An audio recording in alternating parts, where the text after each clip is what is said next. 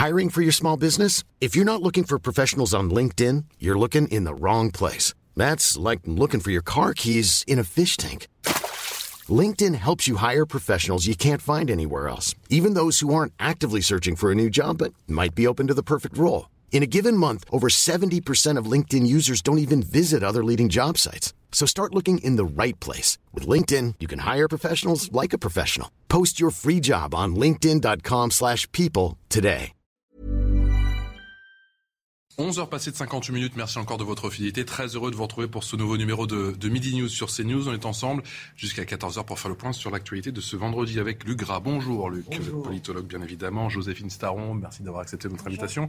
Docteur en philosophie politique, directrice des études et des relations internationales chez Sinopia. Raphaël Starville est également présent. Bonjour, Raphaël, rédacteur en chef politique à valeurs actuelles. Et Samuel Fitoussi est également présent. Bonjour, vous êtes fondateur de la Gazette de l'étudiant. Voilà pour les présentations. Dans un instant, le débat. On va reparler du Stade de France avec cette nouvelle audition au Sénat. On n'a pas fini. Juste après les infos, c'est avec Nelly Denac. Bonjour Nelly. Bonjour Patrice, bonjour à tous. Nous en sommes déjà au troisième jour de l'épisode caniculaire que traverse, euh, qui traverse l'Hexagone, avec 12 départements désormais qui sont euh, placés en alerte rouge et des températures qui dépasseront allègrement les 40 degrés euh, dans quelques euh, villes du Grand Quart Sud-Ouest. Bonjour Jean-Luc Thomas, on va justement se rendre avec vous place du Capitole à Toulouse. Est-ce que c'est déjà la, la fournaise à l'heure qu'il est? Ah, je vous garantis, c'est déjà la fournaise et puis on vient de prendre euh, la température parce qu'on a un thermomètre et actuellement la place du Capitole, eh bien, il fait 42 euh, degrés. Alors évidemment, c'est une place qui est très euh, minérale, donc c'est un petit peu normal qu'il y ait autant de chaleur, mais malgré tout, c'est compliqué. C'est ce que nous ont dit les Toulousains ce matin, mais il faut savoir également que des choses sont mises en place pour, par exemple, les, il va y avoir des maraudes pour les SDF. Vous le savez, euh, la plupart euh, des écoles, eh bien, reçoivent éventuellement les élèves, mais beaucoup sont restés euh, à la maison. Et puis, dans la région, il y a des événements qui sont tout simplement annu- annulés. Par exemple, une épreuve cycliste, la route d'Occitanie, eh bien, et l'étape d'aujourd'hui est, raccourcie. Ce soir, il devait y avoir un écran géant pour le, la demi-finale entre le Stade Toulousain et le Olympique à Castres. Eh bien, cela est euh, annulé. Et je vous parlais des Toulousains. On les a rencontrés tout à l'heure avec euh, Hamid Derkaoui, pardon. Je vous propose de les écouter et c'est très compliqué pour eux.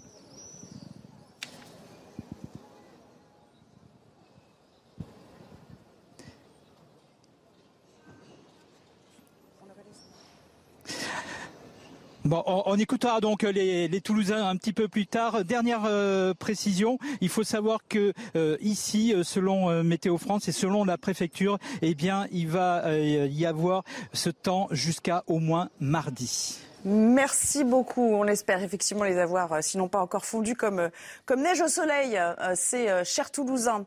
Euh, C'est la fin d'une saga et la fin de partie surtout pour Julian Assange, puisque Londres confirme avoir signé le décret d'extradition vers les États-Unis. Le fondateur de WikiLeaks, dont je vous rappelle qu'il est poursuivi pour une fuite massive de documents confidentiels, mais dans un communiqué, WikiLeaks dénonce aujourd'hui un moment sombre pour la liberté de la presse. Et puis, dans l'actualité de ce vendredi, la conclusion du procès concernant Saber Lamar, cet Algérien détenu à Guantanamo, puis innocenté par la justice américaine.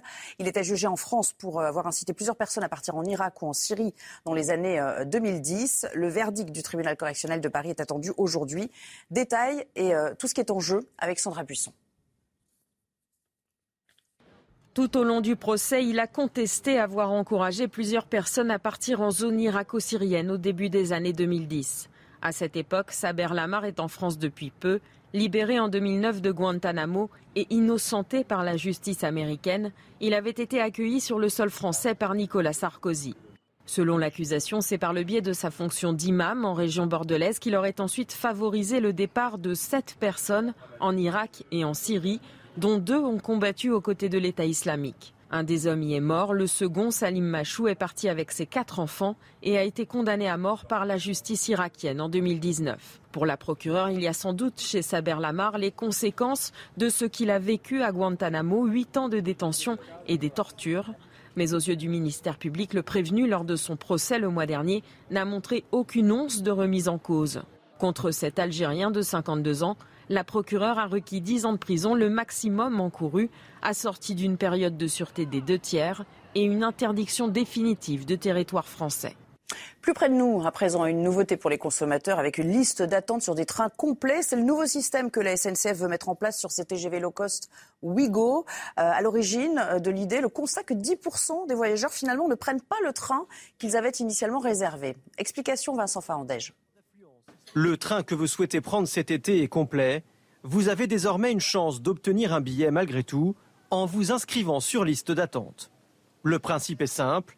Vous récupérez, au prix normal, le siège d'un passager qui décide finalement de ne pas voyager, à condition qu'il propose son billet sur la plateforme dédiée. Il récupérera alors 80% de la somme dépensée. Cela ne concernera cet été que les trains low cost Ouigo et permettra à la SNCF de remplir ses trains. Car l'entreprise s'attend à un record d'affluence historique. 6 millions et demi de billets ont été vendus pour les mois de juillet et août. C'est déjà 50% de plus que l'an dernier à la même période. Enfin, un anniversaire et pas n'importe lequel. Sir Paul McCartney, la légende de la pop britannique, fête aujourd'hui ses 80 ans. Il se produira, pardon, ce sera demain, ses 80 ans. Il se produira d'ailleurs la semaine prochaine à Glastonbury devant euh, euh, un public en liesse. Il deviendra même la tête d'affiche la plus âgée de l'histoire de ce festival archi célèbre. Vous comprenez, le célèbre pilier des Beatles, qui se produit en solo depuis déjà 50 ans, ne semble pas prêt de s'éloigner de la scène ou de raccrocher le médiateur. Voilà, vous savez tout. Tout de suite, l'écho. Et on va s'intéresser au prix des travaux de rénovation qui sont en, nette hausse. En un an, les devis ont augmenté de 8,5%. C'est ce qu'on va voir avec Lomique Guillot. Votre programme avec Logissimo, votre partenaire pour vos besoins logistiques du premier et du dernier kilomètre, partout en France.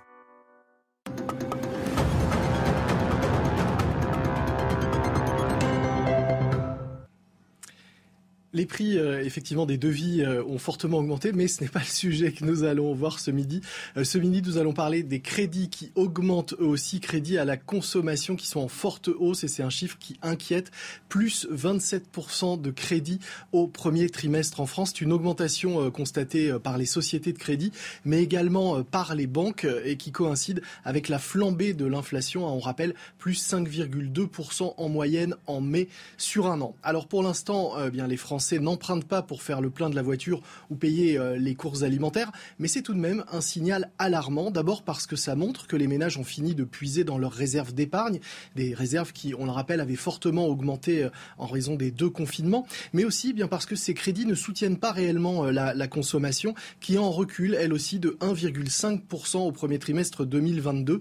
En clair, on n'emprunte pas pour changer de télé ou renouveler son frigo, mais pour boucler des fins de mois difficiles. C'est d'ailleurs ce que constatent les banques, hein, qui accordent elles aussi plus de facilité de caisse en ce moment à leurs clients qu'il y a quelques mois. Autre signe, eh la forte hausse également de ce qu'on appelle les paiements fractionnés, ces mini-crédits qui permettent de régler un achat en trois ou quatre fois sans frais et qui sont financés par euh, les enseignes. Là encore, on voit un glissement puisque ces facilités de paiement sont moins utilisées pour de gros achats et plus pour de grosses courses, notamment alimentaires cette fois-ci.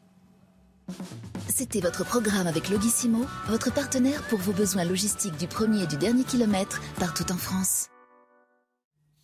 Allez, comme premier, place au débat à présent avec nos invités, Luc Gras, politologue, Joséphine Staron, qui est docteur en philosophie politique, Raphaël Steinville, qui est rédacteur en chef politique à Valeurs Actuelles, et Samuel Fitoussi, qui est fondateur de la Gazette de l'étudiant. Le au Stade de France, on en reparle. Je vous assure, ce n'est pas une blague, car nous avons de nouvelles informations avec cette nouvelle audition hein, des sénateurs hier, avec un jugement véritablement sévère après un premier rapport d'enquête pointant un enchaînement de défaillances. Eh bien, cette délégation sénatoriale qui planche, je vous le rappelle, sur ces incidents à Saint-Denis a mené une série d'auditions et a donc fait hier un nouveau point d'étape concernant euh, eh les dysfonctionnements dans cette enceinte au, au Stade de France. Et on va écouter pour commencer Laurent Lafont des excuses et des des faits qui sont qualifiés de graves. Écoutez. Les faits qui sont arrivés euh, ce 28 mai sont d'une rare gravité euh, et que euh, les conséquences auraient pu être dramatiques. Fort heureusement, ça n'a pas été le cas, mais il ne faut surtout pas sous-estimer l'importance et la gravité des faits et les conséquences qui auraient pu en être, qui auraient pu en résulter. Non seulement nos regrets, mais également nos excuses, et euh, en particulier euh, pour euh, les Anglais qui se sont déplacés, les spectateurs, les supporters de, de Liverpool qui se sont déplacés, pour lequel ce déplacement devait être un moment de fête. Il ne l'a malheureusement pas été, pour lequel ce déplacement a été un effort fait, notamment d'un point de vue financier, et à la fois l'image que notre pays a donné et de notre accueil n'a pas été évidemment satisfaisant. Il a même été, euh, à bien des égards, euh, très insatisfaisant. Raphaël Steinville, plus de trois semaines après ce fiasco, on sous-estime encore ce qui s'est passé alors, il y, a deux choses. C'est-à-dire que tout le monde a compris euh, l'ampleur du désastre qui avait été cette, cette soirée. Euh, la deuxième chose, c'est qu'on peut saluer le travail d'enquête de, la commission euh, des lois et de la culture euh, du, Sénat. Mais parce qu'on a entendu au début que ça ne servirait à rien. Hein. Ce, qui est, ce qui est quand même inquiétant, c'est que on voit que leur travail d'enquête est très largement contrarié euh, par un certain nombre d'acteurs euh, qui euh, ont tout fait pour finalement essayer de, de, de mettre la, la, vérité sous, sous, le tapis. Je, je, pense, alors on a, on a vu la destruction de, de, de preuves avec toutes ces, ces, ces caméras de vidéosurveillance qui n'ont pas, qui ont, dont, dont, on a détruit, on a détruit les bandes. Mais il y a plus grave, et ça a été pointé du doigt hier par, par les sénateurs, c'est que la place Beauvau avait promis de mettre à disposition de la, des, des commissions d'enquête les vidéos de la préfecture de police et depuis ce jour, elle, euh, la commission n'a toujours pas pu les visionner. Donc, comme s'il y avait une volonté politique et, peut-être euh, au-delà de gagner du temps, de gagner du temps, pas dire autre chose. Et, en tout cas, aujourd'hui, on attend toujours euh, des excuses de, Gérald Darmanin qu'on n'a toujours pas eu. Joséphine Staron, quel est votre sentiment justement plus de trois semaines après les, faits? On a l'impression que on va de, surprise en, surprise dans, dans, ce dossier. Il y a quand même le patron de la commission, qui dit qu'il faudrait, vérifier l'information d'après laquelle un substitut du procureur de Bobigny était présent justement au PC de sécurité, comme il est de coutume justement lors d'un grand événement. Et c'était un grand événement, ce match au Stade de France. Et un officier de police judiciaire était présent, a-t-il affirmé. Et un arrêté permettait aussi à la police justement d'enregistrer les images du Stade de France. Oui, euh, là, ce qu'on voit avec cette commission euh, parlementaire, c'est qu'il y a une recherche des responsabilités, une recherche des coupables et, peut-être aussi des, de boucs émissaires. Alors, le, Sénat est tout à fait dans son rôle et dans son droit. C'est, euh, c'est une enquête qu'il doit mener. Maintenant, on comprend que ça crispe un peu aussi au niveau de l'État et des services du gouvernement. Peut-être qu'il faudrait euh, adopter une, on va dire une attitude un peu différente, non pas chercher forcément un bouc émissaire ou des coupables, mais en tout cas pointer du doigt les euh, dysfonctionnements, ce qui reviendra au même, mais qui sera peut-être plus euh, politiquement acceptable. Ça va suffire ça pour toutes les personnes qui se sont fait justement agresser, que ce soit des Français, des Espagnols ou des Anglais bah, ce qui est Il faut pointer les dysfonctionnements, il faut dire quels ont été les problèmes. Mhm. Ce dont on parle relativement peu, mais qui sera probablement, à mon avis, à l'ordre du jour de cette commission, c'est euh, les conséquences de la grève euh, du RERB, e puisqu'on sait quand même que le Stade de France, lorsqu'il a été euh, conçu, a d'abord été conçu pour que les, les, spectateurs arrivent à partir de cette sortie du RERB qui est beaucoup plus large, avec voilà, une allée assez, assez grande pour permettre ce flux euh, d'arrivée. Et alors que la route euh, ou euh, le RERD sont, voilà, étaient plutôt des, points complémentaires d'arrivée. Donc là, tout le monde s'est massé au niveau de cette entrée du RERD, cette sortie du RERD. Et donc forcément, ça a contribué, même si ce n'est pas l'unique raison, mais ça a aussi contribué au débordement qu'on a pu François Noël Buffet, justement, messieurs, hier, qui a révélé que la Fédération française de football avait, en prévision justement de cette grève du RERB annoncée, prévu un plan de jalonnement à partir de la station du RER D pour justement orienter tous ces flux de supporters vers le RER et D et le RER B. Une proposition faite lors de la réunion du 23 mai, soit une semaine avant la finale, proposition qui clairement n'a pas été retenue. Par le préfet allemand. Par le préfet allemand. Pour, pour, ne pas le citer, effectivement. Et c'est là, d'après la commission sénatoriale, le plus gros dysfonctionnement du gras. Dans cette affaire-là, il euh, ne faut pas ajouter du malaise au malaise. C'est-à-dire que le premier malaise, évidemment, par rapport aux Anglais, c'est très fâcheux, puisqu'ils ont été désignés du doigt d'entrée. Et euh, on se rend compte, et on l'a dit tout de suite, notamment sur cette chaîne, qu'au euh, regard des images, on voyait bien que ce n'était pas les Anglais qui avaient été les sauvageons, mais que ça avait été des personnes qui sont en France et qui sont des non-citoyens, qui ne respectent pas les règles. Bon, ce qui est quand même intéressant, essayons d'être positifs. Qui ont été repérés dès la mi-journée. Hein. Mais exactement. Hein. Mais rappelez-vous que sur cette chaîne, on l'a dit très rapidement, parce que tout le monde le savait, en réalité. On n'a pas su tout de suite qu'ils étaient repérés dès la mi-journée, quand même. Ça pose problème. Hein. Tout à fait. Bon, soyons positifs.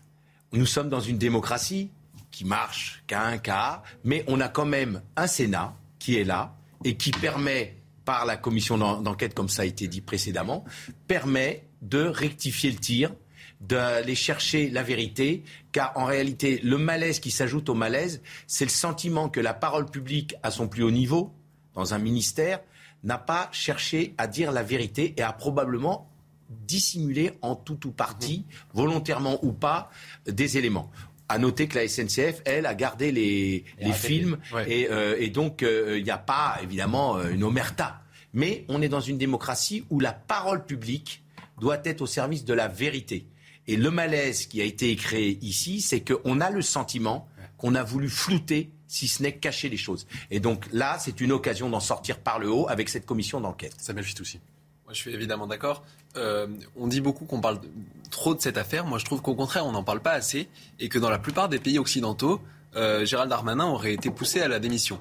Euh, d'abord pour son attitude sur le plan politique. il a tenté, c'est ce qu'il a fait, c'est un mensonge d'État. Il a sorti de nulle part le mythe de 30 000 à 40 000 supporters anglais pour camoufler une défaillance. Et il a répété ce mensonge. Il s'est enfoncé, enfoncé, plusieurs fois dans ce mensonge, même deux, trois, quatre jours après les faits et deuxièmement pour son attitude sur le, plan humain. Euh, on a des supporters britanniques qui sont venus par milliers supporter leur équipe, parfois des enfants, euh, des adolescents, des familles euh, qui, se sont, qui ont payé plusieurs centaines d'euros leur billet mmh. et on leur devait la sécurité. Ce qui s'est passé, c'est des jeunes qui ont été agressés, détroussés, qui ont été traumatisés. Il y a des témoignages qui comparent la situation cette nuit-là à un film d'horreur. Euh, le premier, la première réaction de Gérald Darmanin aurait dû être de présenter ses excuses à tous ses supporters espagnols aussi. Il y a beaucoup de supporters. On parle beaucoup des Anglais, mais les Espagnols aussi. Ont, oui, décollèrent pas en Espagne. surtout à la sortie du stade. Et il y a, il y a, je crois, toujours pas eu un mot d'excuse euh, de Gérald Darmanin envers ces gens-là, alors que la France a échoué à effectuer son devoir de protection. Le président du Real Madrid qui en a remis une couche, euh, même, je crois que c'était hier après-midi. Elle est sans plus tarder, midi, passé de 15 minutes sur CNews lors du rappel des titres avec Mathieu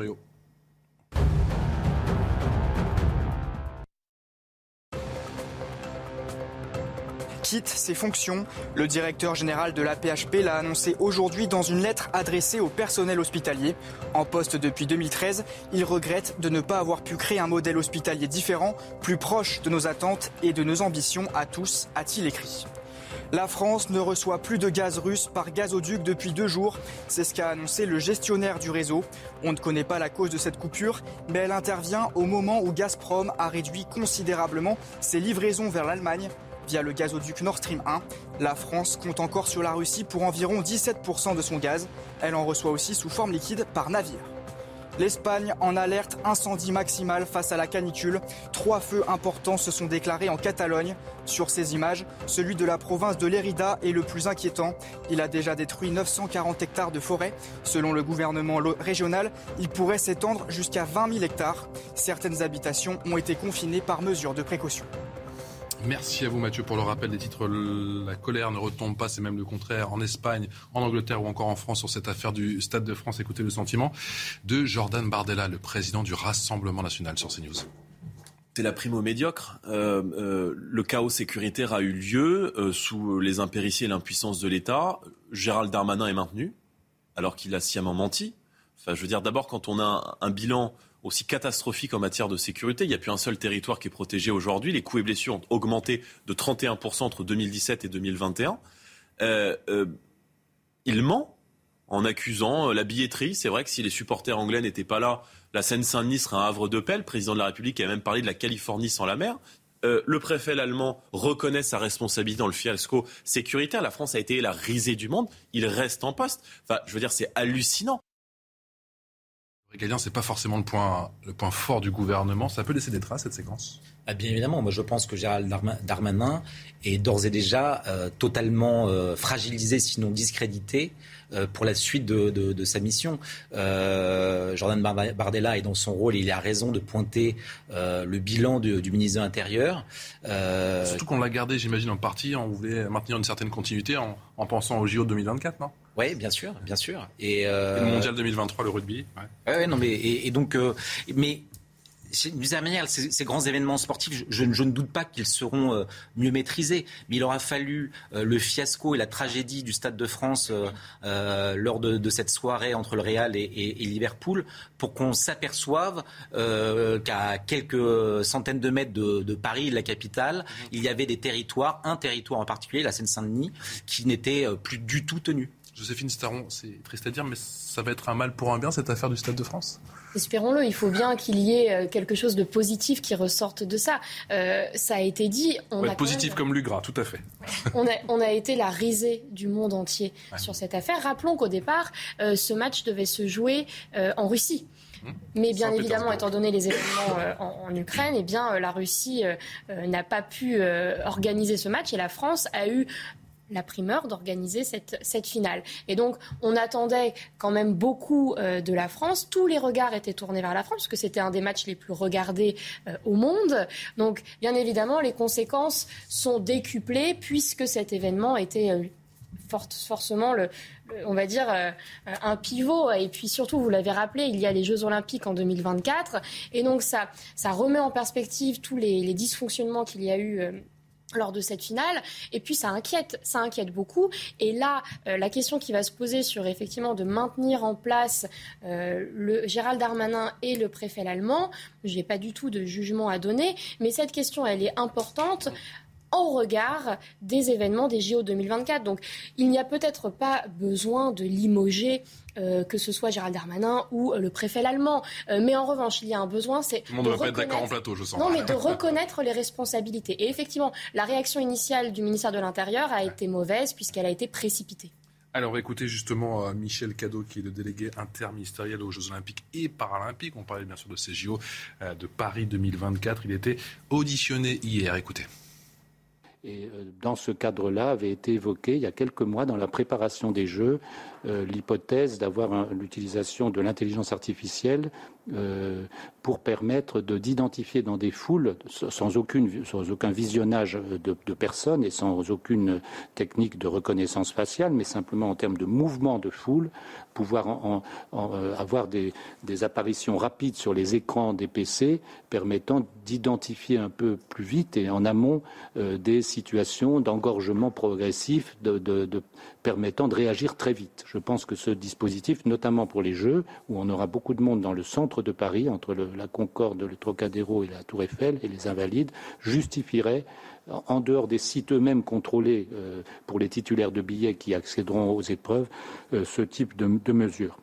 Lugra, on va faire comme les Chinois, on se dirige doucement mais sûrement vers la reconnaissance faciale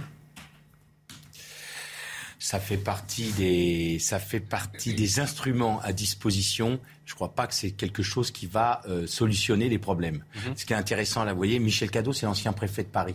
Donc, évidemment, il ne va pas euh, critiquer ce qu'on appelle la grande maison. Donc, vous voyez, ça, c'est quand même intéressant. C'est un système qui est, qui est ainsi fait.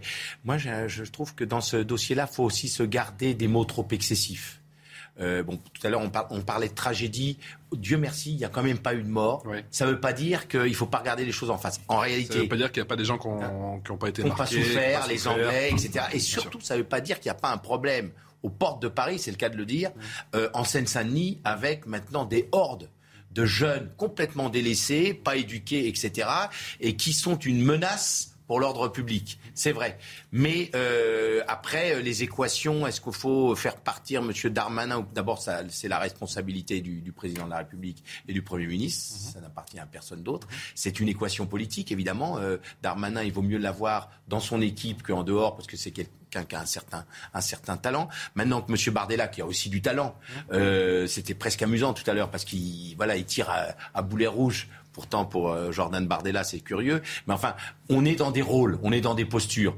Moi, j'invite quand même à être très nuancé dans la période qui vient parce que, vu la majorité qui va sortir à l'Assemblée nationale, on va vers des temps difficiles et il va falloir que chacun, dans l'expression publique, se garde de mots trop excessifs. Je vais revenir dans un instant sur euh, l'intelligence artificielle, bien sûr, sur la reconnaissance faciale, mais un mot peut-être sur les sanctions, parce que trois semaines après, quand même, il n'y a, a eu aucune sanction. Euh, mais qui est coupable Il y a deux choses. Il y a deux choses. Il y a, il y a le volet judiciaire où on a vu qu'il y a eu six comparitions immédiates, trois, trois personnes qui ont, qui ont été, je ne sais plus quelles sont les réquisitions, mais c'est très faible sur la centaine des personnes qui, interpellées. Donc ça, c'est sur le, le, volet euh, judiciaire. Et pour le reste, c'est vrai que du point de vue euh, politique et puis de, de, de l'analyse de, de, ce qui s'est passé, des responsabilités des uns et des autres au plus, au plus haut sommet de l'État, il n'y a rien eu. alors moi, je ne suis pas là pour demander la, tête de Darmanin et personne ne l'est autour de cette table. Mais la question fondamentale, c'est la, question de, son poids politique aujourd'hui. Euh, moi, j'ai souvenir, il n'y a, pas très longtemps, lorsque Elisabeth Borne a pris ses fonctions, la première interview qu'elle donne, c'était pour dire je ne mentirai pas aux Français. Euh, et, on a, 15 euh, jours après, son ministre de l'Intérieur qui fait très exactement le contraire, qui ment, alors par omission ou volontairement, j'en sais rien. En tout cas, il y a un mensonge flagrant et répété.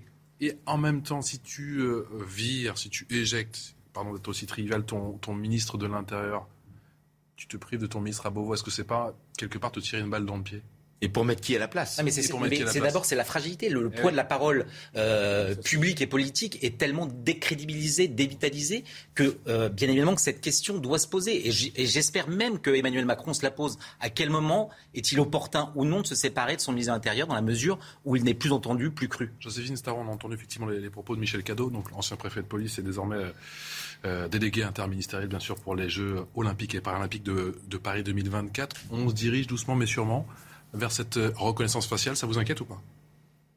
Tout dépend de l'usage qu'on en fait. Effectivement, ça peut être un outil euh, utile dans ce, dans ce genre d'événement, puisque ça peut permettre d'identifier en amont des personnes qui sont déjà euh, identifiées comme étant. Parce qu'il y a eu déjà tous ces débats hein, pendant les manifestations avec les drones, hein, on s'en souvient. on en parle depuis longtemps, voilà, ça n'a rien de nouveau. Euh, effectivement, à deux ans des JO, est-ce que c'est quelque chose qui va être généralisé ou en tout cas mis en place pour ce type d'événement précisément? C'est une possibilité, mais comme ça a été dit, c'est un outil. ça ne règle pas les problèmes ni en amont ni en aval. Donc on peut s'en servir, mais il va falloir aussi euh, tirer les leçons de cet événement d'un point de vue de la coordination de l'ensemble des acteurs qui étaient présents en amont et sur place. Euh, moi, j'aimerais euh, émettre un, point euh, annexe sur la question du mensonge. C'est qu'il faut garder en tête que le gouvernement de Macron a pour projet de réguler toujours davantage les fake news. Et cette, cette histoire montre peut-être qu'il ne faut surtout pas réguler davantage les fake news parce que c'est rendre infalsifiable la parole officielle, quelle qu'elle soit. Aujourd'hui, c'est Macron, demain, c'est Attendez, parce que là, c'est parce que vous appuyez sur quoi pour dire ça, du coup Comment ça, je m'abuse Bah, réguler les fake news. Emmanuel Macron l'a dit à plusieurs reprises que pendant le prochain quinquennat, il essayerait de d'émettre plus de lois sur le, contre les fake news. Il y a par exemple eu la commission Bronner ah, qui a rendu un certain nombre de recommandations pour forcer les plateformes à supprimer plus rapidement les propos qui représentent des fake news. Pour moi, c'est une pente glissante parce que comme on l'a vu là, est-ce que par exemple euh, ceux qui auraient émis l'idée que qu'il n'y avait pas 30 000 phobies auraient eu leurs propos censurés? Évidemment, c'est un cas extrême et sans doute que ça n'aurait pas été le cas.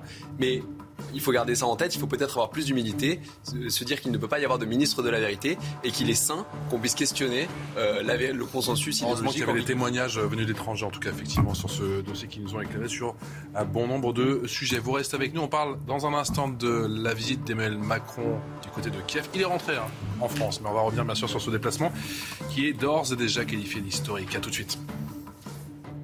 Allez, toujours en direct sur le plateau de Midi News Weekend. Merci encore de votre fidélité. On est toujours avec Luc Gras, qui est politologue, Joséphine Staron, qui est docteur en philosophie politique, directrice des études et des relations internationales chez Sinopia, Raphaël Steinville, qui est euh, rédacteur en chef politique à Valeurs Actuelles, et Samuel Fitoussi, qui est fondateur de la Gazette de l'étudiant. On parle dans un instant de ce retour sur ce voyage historique hier du président Macron en Ukraine, juste après le rappel des titres avec euh, Mathieu Rio. Après la mort de deux hommes sur le pont Neuf le 24 avril dernier, une reconstitution des faits a débuté ce matin sur les lieux du drame. Pour rappel, un jeune policier avait tiré au fusil d'assaut sur une voiture qui aurait foncé sur lui et ses collègues. Il avait été mis en examen pour homicide volontaire. Cette mise en situation doit permettre de comprendre les positions respectives de chaque protagoniste au moment des faits. Julian Assange risque d'être extradé vers les États-Unis. La ministre britannique de l'Intérieur a signé un décret pour autoriser son extradition. Aux États-Unis, il risque une peine de 175 ans de prison pour avoir diffusé plus de 700 000 documents classifiés sur les activités militaires et diplomatiques américaines. Le fondateur de Wikileaks fera appel de la décision. La Chine inaugure aujourd'hui son troisième porte-avions. Lancé depuis le chantier naval de Shanghai, le bâtiment est bien plus avancé technologiquement que ses prédécesseurs. Les avions pourront être propulsés dans les airs via une catapulte. Elle permet d'emporter une plus grande réserve de carburant et d'armement. Cette mise à l'eau intervient en pleine période de tension avec les États-Unis autour de Taïwan.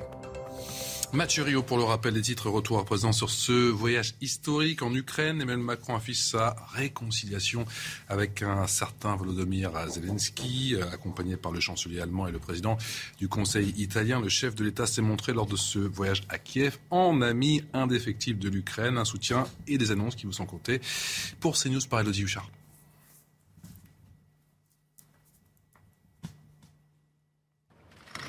Après plusieurs mois d'appels réguliers, Emmanuel Macron et Volodymyr Zelensky se sont retrouvés pour un déjeuner puis une conférence de presse. Alors que quelques tensions avaient émergé quand le chef de l'État français avait appelé à sortir de la guerre sans humilier la Russie, ce rendez-vous a été l'occasion pour lui de rappeler le soutien plein et entier de la France à l'Ukraine. Aujourd'hui, la Russie fait la guerre à l'Ukraine. Comment voulez-vous que j'ai expliqué à un Ukrainien ou un Ukrainien, il ne faut pas humilier la Russie? La Russie, le peuple russe, pas ses dirigeants. Ce n'est pas le moment, c'est pas ça que j'ai dit. J'ai dit aujourd'hui, il faut gagner cette guerre. La France est clairement en soutien de l'Ukraine pour qu'elle l'emporte. Un soutien important mais pas forcément suffisant pour le président ukrainien qui demande de nouveau l'adhésion de son pays à l'Union européenne. Le statut de candidat à l'adhésion pour l'Ukraine est une chance historique de renforcer la stabilité européenne. Un souhait entendu par Emmanuel Macron.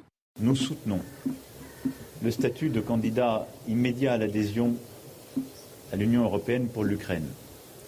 Ce statut sera assorti, nous l'avons dit tous ensemble, d'une feuille de route et impliquera aussi que soit prise en compte la situation des Balkans occidentaux et du voisinage en particulier de la Moldavie. Cette adhésion sera l'objet de discussions la semaine prochaine à Bruxelles, puis au prochain G7 à la fin du mois de juin.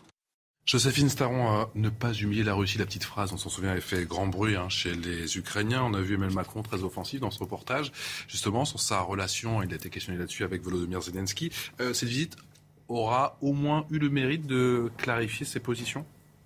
Oui et non, parce que euh, quand même. Euh, oui en apparence. ou alors oui en apparence par rapport aux Ukrainiens, effectivement, il avait. Ça fait un moment qu'on se demande est-ce qu'Emmanuel Macron va finalement euh, faire ce voyage à Kiev? On, l'attendait, on se dit est-ce que ça se fera avant les présidentielles? Et puis là, finalement, ça tombe juste avant le deuxième tour des législatives. Donc il y a aussi beaucoup de critiques à ce niveau-là. Mais si on, si on met de côté le calendrier.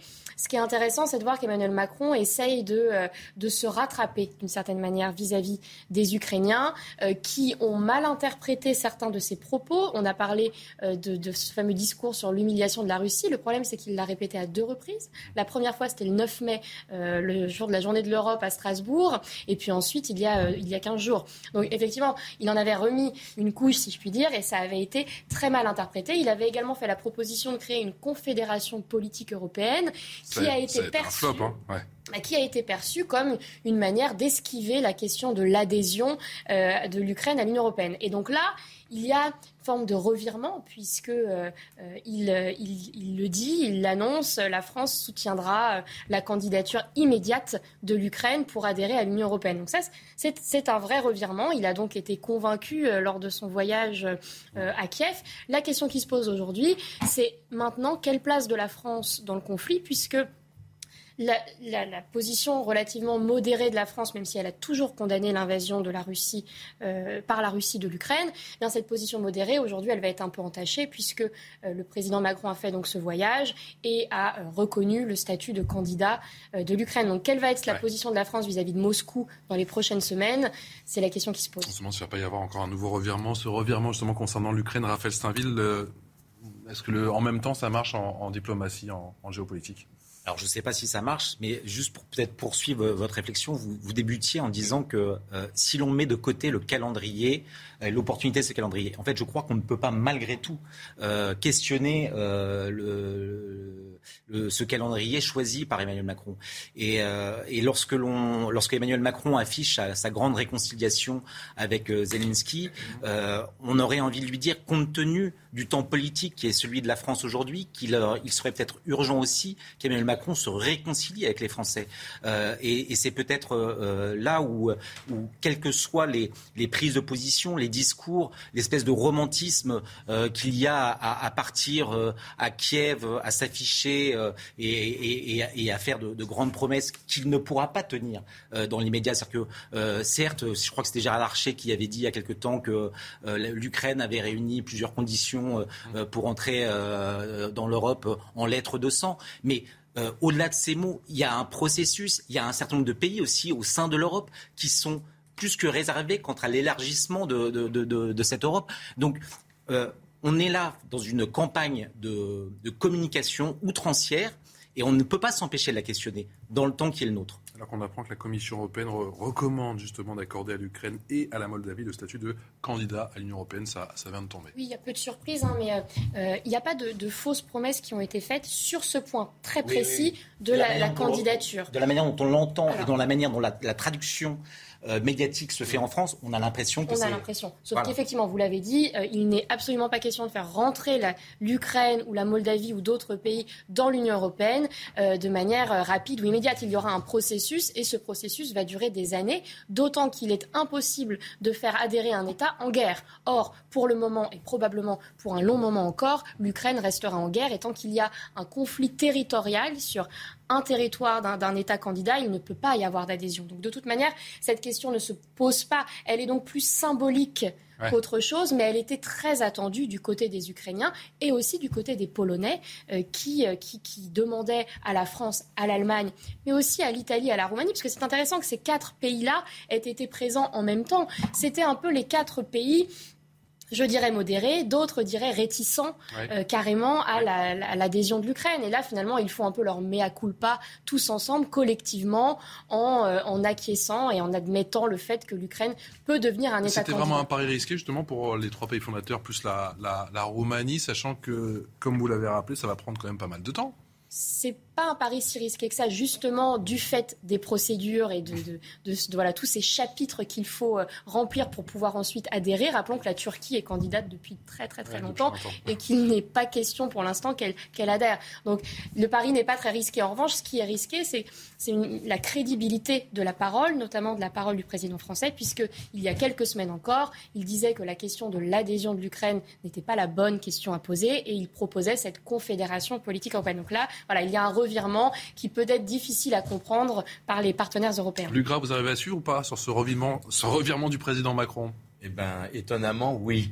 Euh, le général de Gaulle disait, en parlant de l'Orient, qu'il faut aller vers l'Orient euh, avec euh, compliqué, avec des idées simples. Mais je crois que c'est la même chose pour ce qui est de l'est de l'Europe. Il faut aborder la question de manière très simple. La liberté du peuple ukrainien à disposer de son avenir doit être absolument essentiel. À partir de là, les petites musiques, de savoir toutes les conditions pour entrer dans l'Europe, etc. Moi, il me semble qu'il était largement temps qu'Emmanuel Macron se rende en tant que président de la France, puis, de, puis en fonction pour l'Europe, euh, qu'il aille se rendre à Kiev. On ne mhm. comprenait même pas pourquoi il n'y avait pas été. Il y a été, c'est chose faite. Après, évidemment, il y a la question de l'utilité l'utilité pour euh, soulever euh, donc euh, les, ambiguïtés par rapport à Zelensky, je crois que c'est bon. évidemment qu'il ne faut pas se noyer dans les, dans les détails. Vous savez, Goethe lui-même disait que la nuance, la nuance est d'essence divine. Mais il faut être précis. C'est-à-dire évidemment que la France condamne l'agression par Poutine et non pas par le grand peuple russe mmh. de l'Ukraine.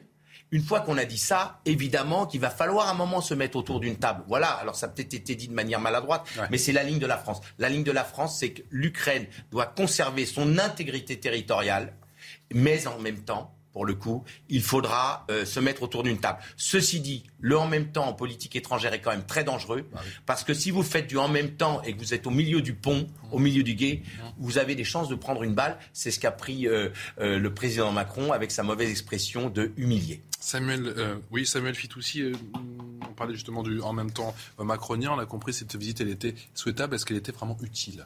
Je pense que c'est une bonne chose sur le plan symbolique qu'il y soit allé. Mais je voulais revenir justement sur ce terme humilié. Parce que vous, vous, raisonnez en termes stratégiques, et je, suis plutôt d'accord avec vous, évidemment. Mais il y a aussi le côté humain. Macron parle aussi aux Ukrainiens quand il dit ça. Et, aujourd'hui, par exemple, je vous encourage à lire, il y a un long article dans le Figaro qui raconte les crimes de que commet l'armée russe en ce moment. Il raconte par exemple que l'armée russe exécute des civils à bout portant devant leurs femmes et leurs enfants, euh, que l'armée russe viole des femmes de 83 ans euh, qui font des fausses exécutions, ils font peur aux citoyens ukrainiens qui, rappelons-le, étaient en train de vivre leur vie quand Poutine a envoyé leur char sur eux, en tirant à côté euh, ou sur leurs pieds, etc. Euh, et les Russes, les Ukrainiens entendent Macron dire qu'il ne faut pas humilier la Russie, alors que c'est la Russie en fait qui actuellement humilie l'Ukraine. Donc je pense que c'est très violent sur le plan du langage.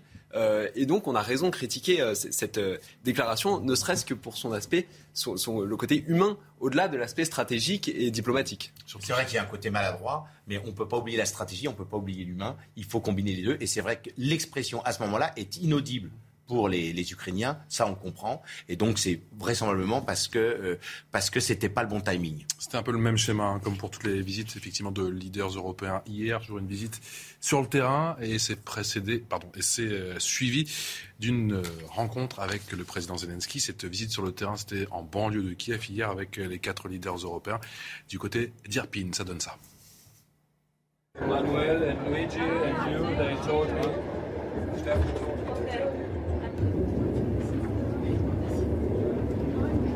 Un message, un message adressé aux, aux Ukrainiens Un message d'unité européenne adressé aux Ukrainiennes et aux Ukrainiens, en effet, de soutien pour parler à la fois du présent et de l'avenir, parce que les semaines qui viennent, on le sait, seront des semaines très difficiles.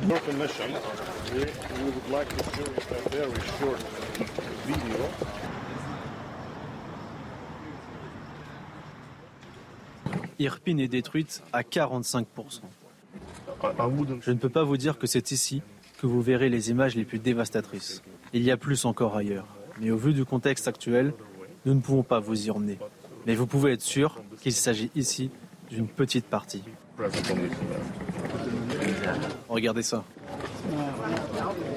Faites l'Europe, pas la guerre.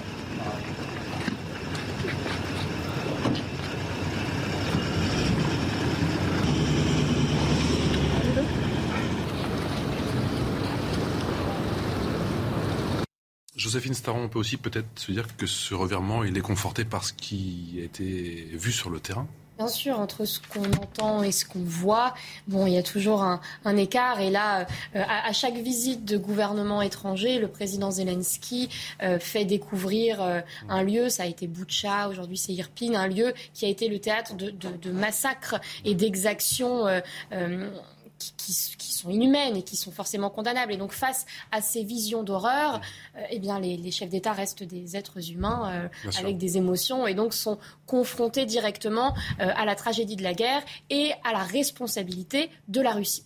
Donc à partir de là, effectivement, euh, le président Zelensky a plus de marge de manœuvre pour convaincre les Occidentaux, ce qu'il essaye de faire depuis le 24 février dernier, de lui fournir davantage d'armes, d'armes lourdes pour pouvoir répondre face à l'attaque russe et éventuellement même pour pouvoir les repousser, les renvoyer en Russie. Et ça, on sait que le sujet de l'armement, eh bien, il est encore... Euh, très sensible et euh, il fait beaucoup parler, d'autant que la France. C'est-à-dire qu'on dit quand même qu'aujourd'hui, s'il n'y a pas les Américains, ils font comment les Ukrainiens? Très clairement, euh, je, enfin, je pense pas me tromper en disant que s'il n'y avait pas eu l'aide américaine et occidentale dès le début du conflit, ça aurait duré beaucoup moins longtemps et que malheureusement, les Ukrainiens n'auraient peut-être pas pu tenir autant qu'ils l'ont fait. Néanmoins, même si on met de côté euh, les armes et le soutien euh, militaire et économique des Occidentaux, la résistance ukrainienne a quand même été très surprenante et elle a permis euh, aux Ukrainiens de, mener quelques contre-offensives réussies et de conserver une partie du terrain et surtout de faire changer la stratégie de Vladimir Poutine qui, on a cru le comprendre, au départ était quand même euh, d'envahir l'ensemble du territoire ukrainien. 12 heures passées de 45 minutes, Mathieu Rio est de retour. Un centre de soins pour les toxicomanes au cœur du 16e arrondissement de Paris pour lutter contre le crack. Ce soir, des riverains appellent à manifester pour s'opposer à ce projet. Dans ce centre, les toxicomanes ne pourraient pas consommer. La structure vise à les prendre en charge médicalement. Pour justifier l'emplacement, la mairie de Paris évoque la solidarité territoriale. À Paris, les poubelles s'entassent dans les rues en pleine canicule. Depuis lundi, les conducteurs de camions bennes sont en grève. Ils réclament un statut spécifique, comme leurs collègues éboueurs, et une revalorisation salariale. Pour le moment, les négociations sont au poids mort, aux grandes dames des habitants et des quartiers concernés. La contestation grandit en Équateur. Les étudiants et les professionnels du transport se sont joints hier au mouvement des indigènes contre la hausse du coût de la vie. Les axes routiers de 15 provinces du pays sont bloqués depuis 4 jours, notamment autour de la capitale Quito. Ils réclament notamment une baisse du prix du carburant. Merci beaucoup Mathieu. Emmanuel Macron, je le disais à Kiev, c'était hier ce voyage qui a attiré véritablement la lumière du monde entier. Et ça n'a pas plu aux oppositions du président en France, avec un timing qui est pour le moins surprenant d'après eux. Écoutez. Je trouve bien que le président de la République française rappelle publiquement et spectaculairement de quel côté sont les Français, mmh. tous sans exception. Euh, après, on peut évidemment s'interroger sur le sens de ce voyage, mais comme il est à l'étranger, sur une zone de guerre, euh, je propose qu'on évite euh, trop les polémiques. Le fait qu'Emmanuel Macron se déplace euh, à Kiev n'a rien de choquant. c'est le calendrier qui interroge. Ça a un effet où normalement tous on se retrouve derrière le président. Avouez que le faire à trois jours d'un scrutin, ça donne le sentiment que euh, la France, c'est lui. Maintenant, moi, je suis toujours prudent sur ces mises en scène. Si on veut vraiment aboutir à un accord, à une médiation, c'est pas en se mettant en scène. Pardon de paraphraser euh, Jacques Chirac. Enfin, la maison brûle et Emmanuel Macron, il regarde ailleurs. Enfin, l'imaginer ce matin dans un train mm. vers l'Ukraine, comme s'il pouvait pas attendre la semaine prochaine, alors que l'extrême gauche est, au, est, quand même aujourd'hui hyper menaçante. C'est pas qu'il a tort ou raison, c'est surtout que c'est d'une légèreté incroyable. Enfin, qu'est-ce que c'est que cette stratégie d'évitement? Mais qu'est-ce que c'est que cette stratégie d'évitement? Alors... Luc Gras, Emmanuel Macron a-t-il fait de la politique intérieure ou on se trompe totalement de débat Bon, alors de toute manière, quand vous êtes président de la République, vous faites toujours de la politique intérieure. Mmh. Donc évidemment qu'il y a une pensée de d'instrumentaliser avec l'effet drapeau. Mmh. Ceci dit, je suis pas complètement d'accord avec avec. Mais ça a marché pendant les présidentielles, ça peut marcher là pendant les les, les, moins, les tout, tout, manière, tout marche moins c'est-à-dire le Front républicain marche moins, etc., parce qu'il y a une forte évaporation euh, des principes réflexes. Euh, il ne faut pas oublier que Emmanuel Macron a été élu largement président de la République avec une énorme abstention et beaucoup de gens qui ont voté Macron pour faire barrage à Marine Le Pen. Donc il n'est pas, il n'a pas une légitimité, il a une légitimité absolue, mais il n'a pas un socle électoral euh, très fort. Non, la question, c'est l'utilité. Parce que le moment, c'est jamais le bon moment. La question, c'est l'utilité. Et moi, j'attire l'attention sur un point c'est que M. Medvedev, ancien président de la Fédération de Russie, a quand même euh, sorti deux, trois euh, euh, donc communiqués qui montrent une exaspération très forte du, des, personnes rapprochées de, de Poutine. Et donc ça, c'est quand même ainsi. Vous savez, la diplomatie, c'est d'abord de la stratégie. Et, et, là, ça prête de l'humain. Et en termes stratégiques, ça veut dire que ce déplacement n'a pas plu à Moscou. Si ça n'a pas plu, entendu Medvedev et Peskov hier, effectivement. Voyez Et donc, euh, c'est vrai que ça fait un peu franchouillard là, les, les, les remarques là. On a, on a l'impression que c'est un peu comme le discours euh, euh, quand il était au début de son, son mandat là, à la tête de l'Union européenne, à, à, donc à Strasbourg, où il y a eu des règlements de compte un peu entre Français, etc. Moi, j'ai l'impression qu'il faut garder de la hauteur. On peut critiquer, on a largement de quoi critiquer la du président de la République, mais là, il est dans sa mission. Et la question, c'est est-ce que c'est utile À partir du moment où l'entourage de Poutine a trouvé que c'était désagréable, ça veut dire que c'est peut-être un peu utile. Allez, rapidement, j'aimerais, il nous reste trois minutes pendant cette première partie, parler un petit peu du, bac, de ce bac 2022 qui a commencé, vous le savez, il y a quelques jours. On va parler effectivement de ce qui s'est passé dans cette, euh, euh, filière du bac professionnel. On en reparlera très largement en deuxième partie. Mais un petit mot tout d'abord, face au mot ludique, les lycéens en détresse ont-ils vraiment manquer de vocabulaire. On se pose la question ce mardi, marqué justement le début justement de, ces épreuves du bac pour près de 187 000 élèves du cursus professionnel. Et euh, si l'on en croit Twitter, au sortir de l'épreuve, eh bien, ils ont été nombreux à avoir buté sur le terme ludique. La phrase était, selon vous, Raphaël Steinville, le jeu est-il toujours ludique? Le fait qu'il y ait cette incompréhension du mot ludique, pour ne pas dire autre chose. Est-ce que cela vous inquiète? Est-ce qu'est-ce que ça traduit? En fait, moi, je trouve que loin d'être anecdotique, euh, cet épisode est, symptomatique. Enfin, on peut en tirer plein de leçons. Euh, D'abord, euh, il y a le fait qu'on assiste à un appauvrissement de, de, la capacité de, des, des, des, jeunes à pouvoir avoir euh, un panel d'expression, de vocabulaire qui leur permettent de, s'exprimer avec plein de nuances, de pas ne pas saisir la signification du, du mot ludique en est le, le premier symptômes. Je crois qu'il y a quelques années, déjà, on, on disait que euh, les, les, Français euh, des, des, des, catégories populaires, et c'était encore plus vrai chez les jeunes, utilisaient entre 350 et 500 mots. Mmh. Et en fait, euh, moi, ce, qui, ce que je trouve encore plus intéressant, c'est que si on tire encore un peu plus la signification de cet appauvrissement, de, cet assèchement de la langue, c'est qu'on arrive à, reprendre, en reprenant les thèses d'Alain Bentolila, qui est un linguiste, à voir qu'il y a un rapprochement très, concret qui peut être fait entre cet assèchement du vocabulaire et la violence qui, euh, a, qui accourt chez, chez certains. Parce que la violence, en fait, c'est l'expression d'une langue muette. C'est-à-dire que lorsqu'on peut plus, euh, lorsqu'on raisonne que par oui ou par non, par blanc et par noir, et qu'on n'a plus ce nuancier, cette richesse infinie de la langue française pour exprimer ses émotions, on en arrive à sombrer dans la violence. Et donc, de ce, de ce petit fait anecdotique, moi je trouve qu'on peut en tirer des, des, des, euh, des conclusions euh, très inquiétantes pour la société. C'est magnifique aussi, c'est anecdotique ou c'est révélateur? Moi je suis d'accord avec vous sur l'analyse de fond et sur la tendance, mais j'ai envie de défendre ces lycéens. Euh, parce que le mot ludique, évidemment, il est, il est pas si compliqué que ça. Mais ça reste quand même, disons, un des mots, les 10% les plus compliqués de la langue française. Mais la plupart des gens le connaissent. À 17 ans, on devrait le connaître. Mais quand on prend, quand on prend, on fait une analyse collective sur des centaines de milliers de lycéens de 17 ans qui passent le bac, évidemment qu'il y en aura quelques milliers, même si ça représente 1% des gens qui ne connaîtront pas ce mot. Donc, sur un sujet à 5 mots, pourquoi utiliser un mot comme ludique? Les, les lycéens devraient pouvoir se distinguer, les bons, par leur, leur euh, pas par la, la, leur compréhension des mots du sujet, mais par le, le, le texte qu'ils qui, qui écrivent.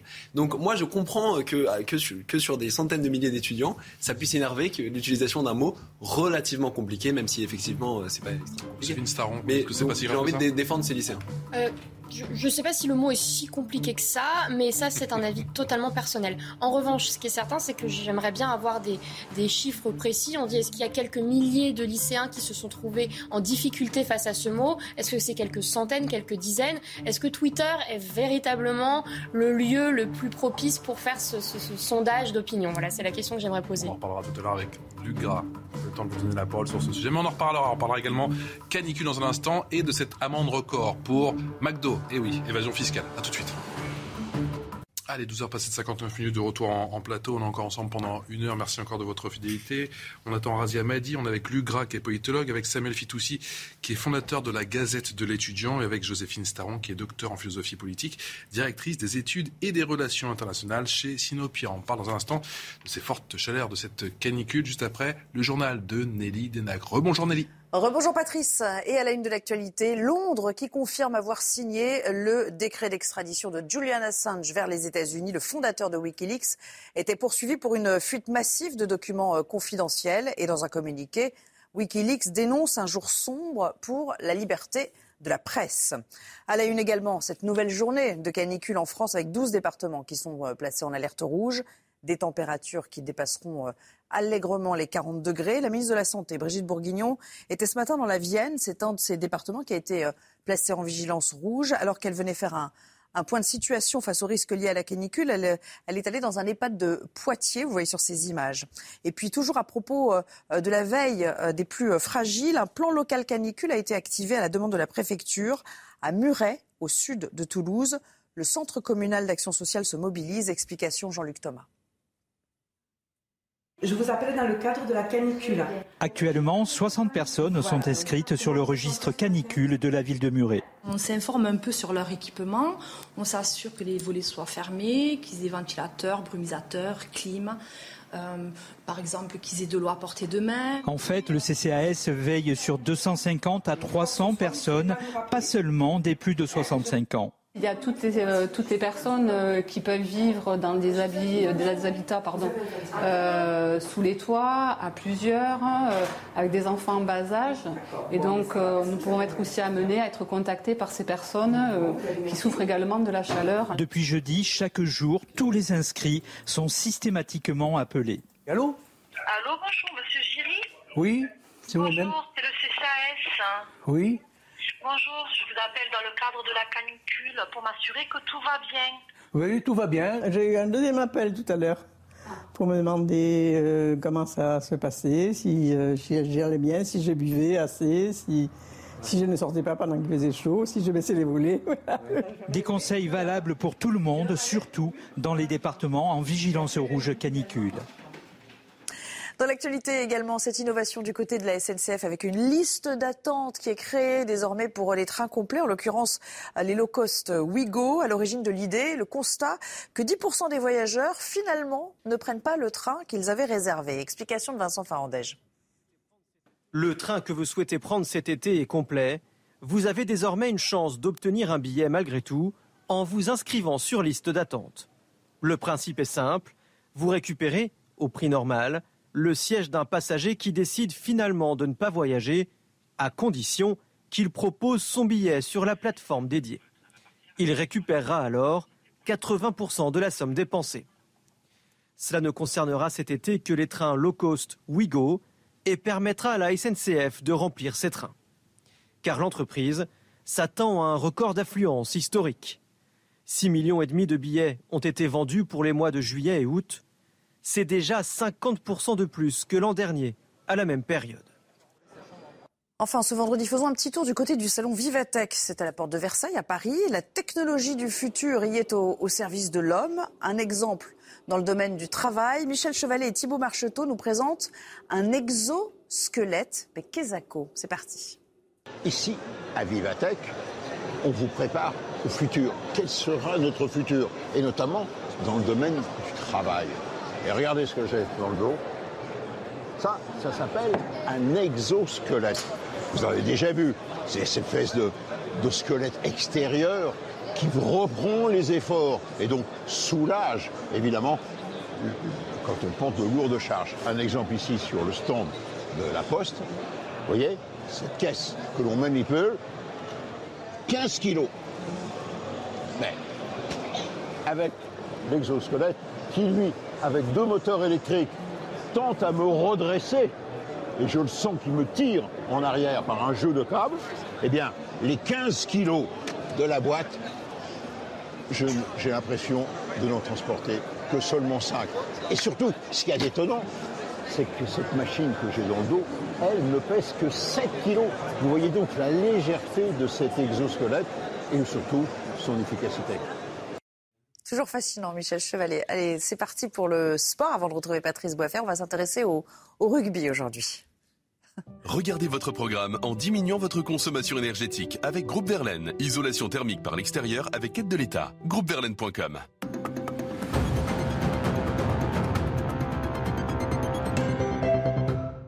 Double champion de France en titre, Toulouse n'est peut-être pourtant pas favori face à Castres. Alors que les Toulousains ont dû batailler pour obtenir leur qualification, le CO a terminé premier. Une inversion de statut inhabituelle mais pas forcément injustifiée. Toulouse n'a jamais soulevé le bouclier de Brennus après avoir dû passer par les barrages. Un barrage à haute intensité, pas anodin dans une saison à rallonge. Toulouse et ses sept internationaux français sur la feuille ce soir, accaparés par le tournoi des six nations durant l'hiver. Vous avez regardé votre programme en diminuant votre consommation énergétique avec Groupe Verlaine. Isolation thermique par l'extérieur avec aide de l'État. Groupeverlaine.com. Allez, place comme premier à présent notre débat avec euh, Luc Gras qui est politologue, avec euh, Samuel Fitoussi qui est fondateur de la Gazette de l'étudiant et avec Joséphine Staron qui est docteur en philosophie politique, directrice des études et des relations internationales chez Sinopia. On attend dans une minute Razia Madik qui est fondateur du think tank New Tank Cities, ex-député PS de Seine-Saint-Denis. L'actualité, c'est bien sûr ce tiers, gros tiers de la France qui est en vigilance orange et rouge, la canicule, hein, c'est pas un secret, vous le savez, vous le subissez en ce moment, ça bat littéralement sur le pays et ça va pas se calmer tout de suite. 18 millions de Français, 18 millions de Français sont concernés par ces fortes, très fortes chaleurs, mon cher Loïc Roosevelt. Cette vigilance pourrait évoluer dans les prochaines heures? Bonjour 18 millions de Français touchés par cette vigilance orange et rouge canicule. Une vigilance qui pourrait s'étendre à partir de 16 heures au département du Nord par les services de Météo France pour un début d'épisode demain. Alors cet après-midi, les températures seront régulièrement aux alentours des 40 degrés à l'ombre sous abri, parfois plus localement dans le sud-ouest. Hier, Météo France a déjà relevé plus de 41 degrés sur le département de l'Aude. Demain, samedi, sera la journée la plus chaude de cet épisode caniculaire. 40 degrés prévus dans Paris, plus de 41 degrés localement sur les régions centrales et dans le sud-ouest. Enfin, dimanche, l'amélioration progressive, une dégradation orageuse devrait arriver par le nord-ouest et les températures vont commencer à baisser. Mais attention, les fortes chaleurs vont se maintenir sur la façade est du pays. Il fera encore 37 degrés à Mulhouse et à Dijon, 36 à Lyon, à Nancy par exemple. Cette première canicule de 2022 est donc précoce puisque nous sommes le 17 juin seulement. Patrice est très intense. De nombreux records mensuels de température seront battus bien évidemment. Une canicule plus longue que prévu, jusqu'à 3 ou quatre jours par endroit. Il est utile de rappeler qu'il ne faut pas banaliser ces épisodes caniculaires précoces qui seront de plus en plus intenses et réguliers ces prochaines années. Et merci Loïc Roosevelt. Je vous rappelle le numéro vert canicule, le 0800 06 66 à 66. Je vous rappelle ce numéro très important. Soyez extrêmement prudents. Le 0800 06 66 66. Encore merci, mon cher Loïc Roosevelt. On prend sans plus tarder la direction du terrain, et plus précisément la Haute-Garonne du côté de Toulouse avec vous. Euh, mon cher Jean-Luc Thomas, bonjour euh, Jean-Luc. On annonce des températures records. Loïc Roosevelt en, en parlait. C'est le cas, j'imagine, sur la place du Capitole. Alors, vous avez bougé Bien oui, oui. Nous étions tout à l'heure place euh, du Capitole et on a relevé 42 euh, degrés. C'est pour ça que nous sommes venus euh, en bord de Garonne où il fait un petit peu plus doux, on va dire aux alentours de 38-40 degrés. Ce qu'il faut savoir, c'est que depuis qu'il y a cette vigilance rouge, donc depuis hier, eh bien, il y a une cellule de crise qui s'est, qui a été créée à la préfecture de Haute-Garonne et par exemple, des maraudes vont être mises en place ce soir pour les sans domicile euh, fixe. Euh, tout au long euh, de la nuit, eh bien, les services tels que la Croix-Rouge vont être dans les rues pour voir s'il n'y a pas de soucis. Alors évidemment, vous le savez, les écoliers, les collégiens, les lycéens, eh n'étaient pas ou quasiment pas dans leurs établissements ce matin et cet après-midi. La plupart sont restés chez eux. Et puis, vaille que vaille, eh bien, les Toulousains s'habituent, si l'on peut dire, euh, à ces fortes chaleurs, à cette euh, canicule. Et je vous propose de les écouter au micro d'Amid Berkaoui. Mais on essaye de rester à l'ombre le plus possible au frais, dans les salles climatisées. Et on profite du matin, de la matinée qui sont un peu plus fraîches. Et l'après-midi, on reste bien au frais. À Toulouse, on a l'habitude. On calfeutre la maison et on sort quand il fait, quand il n'y a plus le soleil, tout simplement. On le vit très mal du moment où euh, on sent vraiment qu'il y a le réchauffement climatique. Euh, déjà, le mois de juin, s'il fait chaud comme ça, le mois d'août, euh, comment on sera Eh bien, euh, vous le savez peut-être certainement, les préfets ont le droit de prendre des, et d'annuler des manifestations. C'est le cas euh, à Castres ce soir pour euh, le match entre Castres et le Stade Toulousain. Eh bien, la retransmission sur écran géant est annulée. Écran géant, effectivement, de cette célèbre place Soult. Ils sont colères, les supporters du, du Castres Olympique, et on peut les comprendre effectivement avec cet arrêté du préfet. Merci, mon cher Jean-Luc Thomas, depuis Toulouse. Restez à l'ombre, s'il vous plaît, mon ami, avec les images signées Hamid Derka et d'Henry pour CNews. On est en ligne avec François-Marie Bréon. Bonjour, merci beaucoup d'avoir accepté notre invitation, physicien. Euh, Bonjour. bonjour, climatologue et, et chercheur. 18 millions de Français concernés par cette canicule précoce. Euh, c'est que le début. C'est clairement que le début, et puis euh, c'est quand même quelque chose qui avait été annoncé par les climatologues depuis euh, une bonne bonne vingtaine d'années. Donc euh, pour pour nous, c'est pas une surprise, et euh, on espère que ça va faire euh, réfléchir certains et qu'on va arrêter aussi d'avoir encore des propos climato-sceptiques qui nous disent que le climat a toujours varié et que de toute façon ça va se refroidir dans le futur. Est-ce que cet événement est amené à se répéter justement en termes de récurrence? Est-ce qu'il faut s'inquiéter? En fait, il est très clair d'abord qu'on observe déjà une augmentation de la fréquence de ce type d'événement. Euh, ce qui est très exceptionnel pour euh, celui qu'on a cette année actuellement, c'est qu'il il arrive tôt, euh, tôt dans l'année, hein, plutôt que ce à quoi on a l'habitude. Et il n'y a absolument aucun doute que la fréquence de ce type d'événement et que l'intensité de ce type d'événement va aller en augmentant dans le futur. La question désormais, François-Marie Bréon, c'est pas s'il fera un jour 50 degrés en France, mais plutôt quand?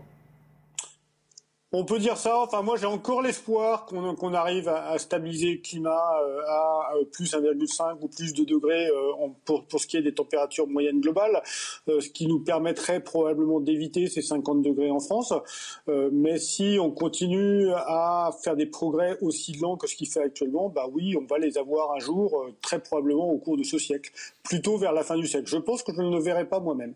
François-Marie Bréant, que vous dites justement vos modèles, il y a comme une accélération alors, pour, pour parler d'accélération, il faut plutôt regarder ce qu'on qu'on observe. Et donc, il y a effectivement une, une, une accélération du changement climatique ces, ces, dernières, ces dernières années. Euh, maintenant, les, les, modèles nous disent que le futur n'est pas écrit. Hein, donc, euh, on, on, pourrait avoir, enfin, si on ne fait rien, si on continue à, à, utiliser de plus en plus de combustibles fossiles, oui, il, y a, il va y avoir une accélération du changement climatique.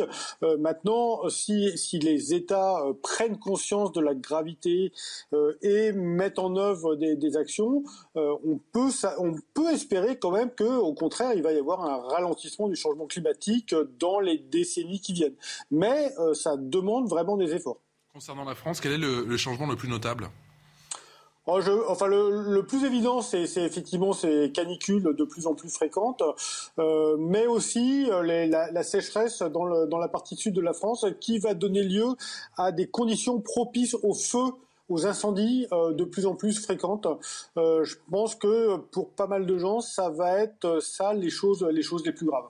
François-Marie Bréon, je vous fais écouter justement Yannick Jadot, qui était l'invité de nos confrères de France Info, sur ce réchauffement climatique et les conséquences, notamment en France. Écoutez. Ça devrait être un argument électoral. Parce que ce qui se joue avec le dérèglement climatique, ce sont des conditions même d'existence et que les politiques publiques peuvent à la fois lutter contre le dérèglement climatique et euh, faire en sorte qu'on s'y adapte parce qu'il y a déjà du, dérèglement climatique. Et pourtant, vous avez vu comme nous, un enjeu majeur. Vous avez vu comme de nous ce débat. Tour... Euh, on commence à former les sapeurs-pompiers de Bretagne au feu de forêt. Au feu de forêt en Bretagne. On a de la canicule partout. Mais là, on a un enjeu majeur. C'est un, l'urgence absolue. Enfin, lutter contre le dérèglement climatique, réduire nos émissions de gaz à effet de serre, sortir du carbone, sortir des engrais azotés, c'est essentiel. Et François-Marie Bréon, 60 hectares de landes partis en fumée un dimanche dernier à Dinéo, ça se trouve dans le Finistère, dans le 29. C'est signe qu'il faut prendre des, il faut prendre des mesures d'envergure. Bah, il, est, il est clair que le changement climatique conduit à des, à des situations propices aux incendies et que c'est une des conséquences du changement climatique en France qui va aller en, en s'aggravant. Et donc, c'est un argument, c'est un des arguments pour prendre des mesures pour limiter ce changement climatique. Et je pense, euh, enfin, pour ce qui est des constats, je suis euh, assez d'accord avec Yannick Jadot. Hein, euh, il y, y, a un certain nombre d'éléments qui nous montrent l'urgence, l'urgence de l'action. Maintenant, Yannick Jadot et moi-même ne sommes pas forcément en accord sur les solutions qu'il faut qu'il faut mettre en place pour lutter contre ce, ce changement climatique. Alors, quelles solutions bah, le, notre désaccord principal porte sur le porte sur le nucléaire. Maintenant, il y a, a d'autres changements. Le, les émissions de gaz à effet de serre en France, c'est beaucoup le transport. Euh, donc, ça veut dire qu'il faut euh, réduire l'utilisation euh, des, des combustibles fossiles pour les transports et passer au transport électrique. Et puis surtout, moins moins se déplacer. pour les habitations, il va falloir aller vers là aussi plus d'isolation et puis là aussi moins utiliser le gaz et le fuel pour pour le chauffage. Et puis ensuite, la question de l'énergie, hein, passer vers le tout électrique. Et donc là, est-ce qu'on va développer fortement les énergies renouvelables et le nucléaire? Et donc c'est probablement sur cette question-là que Yannick Jadot et moi-même sommes, en désaccord. Merci de nous avoir accordé de votre temps précieux. François-Marie Brion, physicien, climatologue, chercheur au laboratoire des sciences du climat et de l'environnement. Merci encore d'avoir été en direct avec nous dans euh, Midi News sur CNews. Tout de suite, le rappel des titres. Mathurio. En pleine guerre, l'Ukraine pourrait obtenir le statut de candidat à l'Union européenne. La Commission européenne a exprimé ce midi un avis favorable. Les 27 États membres devront ensuite donner leur feu vert à l'unanimité. Ce sera lors d'un sommet les 23 et 24 juin. Volodymyr Zelensky salue une décision historique. Il est suspecté de propagande djihadiste. Saber Lamar est jugé devant le tribunal correctionnel de Paris. Le verdict doit être rendu cet après-midi. L'homme, de nationalité algérienne, aurait incité plusieurs personnes à partir en Irak ou en Syrie dans les années 2010. Le parquet a requis, contre lui une peine de 10 ans de prison. La légende des Beatles, Paul McCartney, fête aujourd'hui ses 80 ans. Pas de retraite pour lui. Il vient de terminer son God Back Tour, sa première tournée aux États-Unis depuis trois ans. La semaine prochaine, il sera l'une des têtes d'affiche du Glastonbury, un festival mythique dans le sud-ouest de l'Angleterre. Merci Mathieu Mathieu Rio pour le rappel des titres. Euh, Luc Gras, c'est forte chaleur, c'est canicule à répétition. Ça va nous amener à. ou ça va bousculer justement nos habitudes. Oui. Sur le plan du travail, par exemple, euh, ou à l'école, on a vu. Bien sûr, et, et c'est vrai qu'on ne peut pas s'empêcher de se dire qu'effectivement l'accumulation de ces répétitions donne du sens à ceux qui ont alerté depuis des années, hein, sans être euh, dans un camp ou dans l'autre par rapport aux climato-sceptiques. Effectivement, on peut le constater, il y a ce réchauffement climatique. Euh, la question, c'est finalement, c'est toujours la même, c'est que ça va toucher qui en premier? Et en réalité, ça va avoir des implications non seulement sur la vie de tout un chacun. En, en général, les, les, plus pauvres en, euh, passent les premiers à, à, à, la caisse. Et puis aussi géostratégiquement, c'est très important parce que euh, toute cette pollution et toute cette euh, ce réchauffement climatique fait que en termes géostratégiques, Pakistan, Bangladesh, etc., ces pays-là vont être complètement euh, dans, en difficulté. Quels sont les grands pollueurs aujourd'hui? La Chine, les États-Unis, bref, la politique industrielle. Donc ça pose la question non pas d'arrêter le productivisme, non pas de l'arrêter, mais d'en mesurer la qualité. Il va donc falloir qu'on réoriente nos sociétés, toujours dans le développement, mais dans un développement qui ne soit pas un développement qui se, euh, qui se passe au détriment, effectivement, de la qualité de vie des citoyens. On l'a évoqué tout à l'heure, les élèves passent le bac en ce moment, vous le savez bien sûr, pression maximale, et la pression, justement, se rajoute la, la chaleur, cette chaleur écrasante, pas facile de rester concentré, ce n'est vraiment pas du goût des parents d'élèves. On voit ça avec Boiteau. Devant cette école primaire du 15e arrondissement de Marseille, ces mères d'élèves sont venues exprimer leur colère.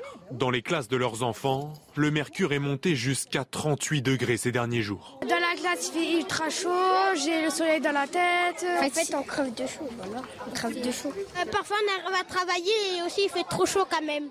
Les parents demandent des ventilateurs et des filtres UV sur les fenêtres. Mais pour le moment, rien n'est fait. Les vitres cassées ne sont même pas réparées. On nous dit que l'école est obligatoire jusqu'au 7 juillet. On veut bien. Mais dans des conditions comme ça, c'est pas possible. Très en colère. Très, très, très, très en colère. Moi, de toute façon, ça y est, elle arrête, c'est fini. Elle y va plus jusqu'en septembre. Une colère d'autant plus grande que l'école accueille dans certaines classes des enfants en situation de handicap.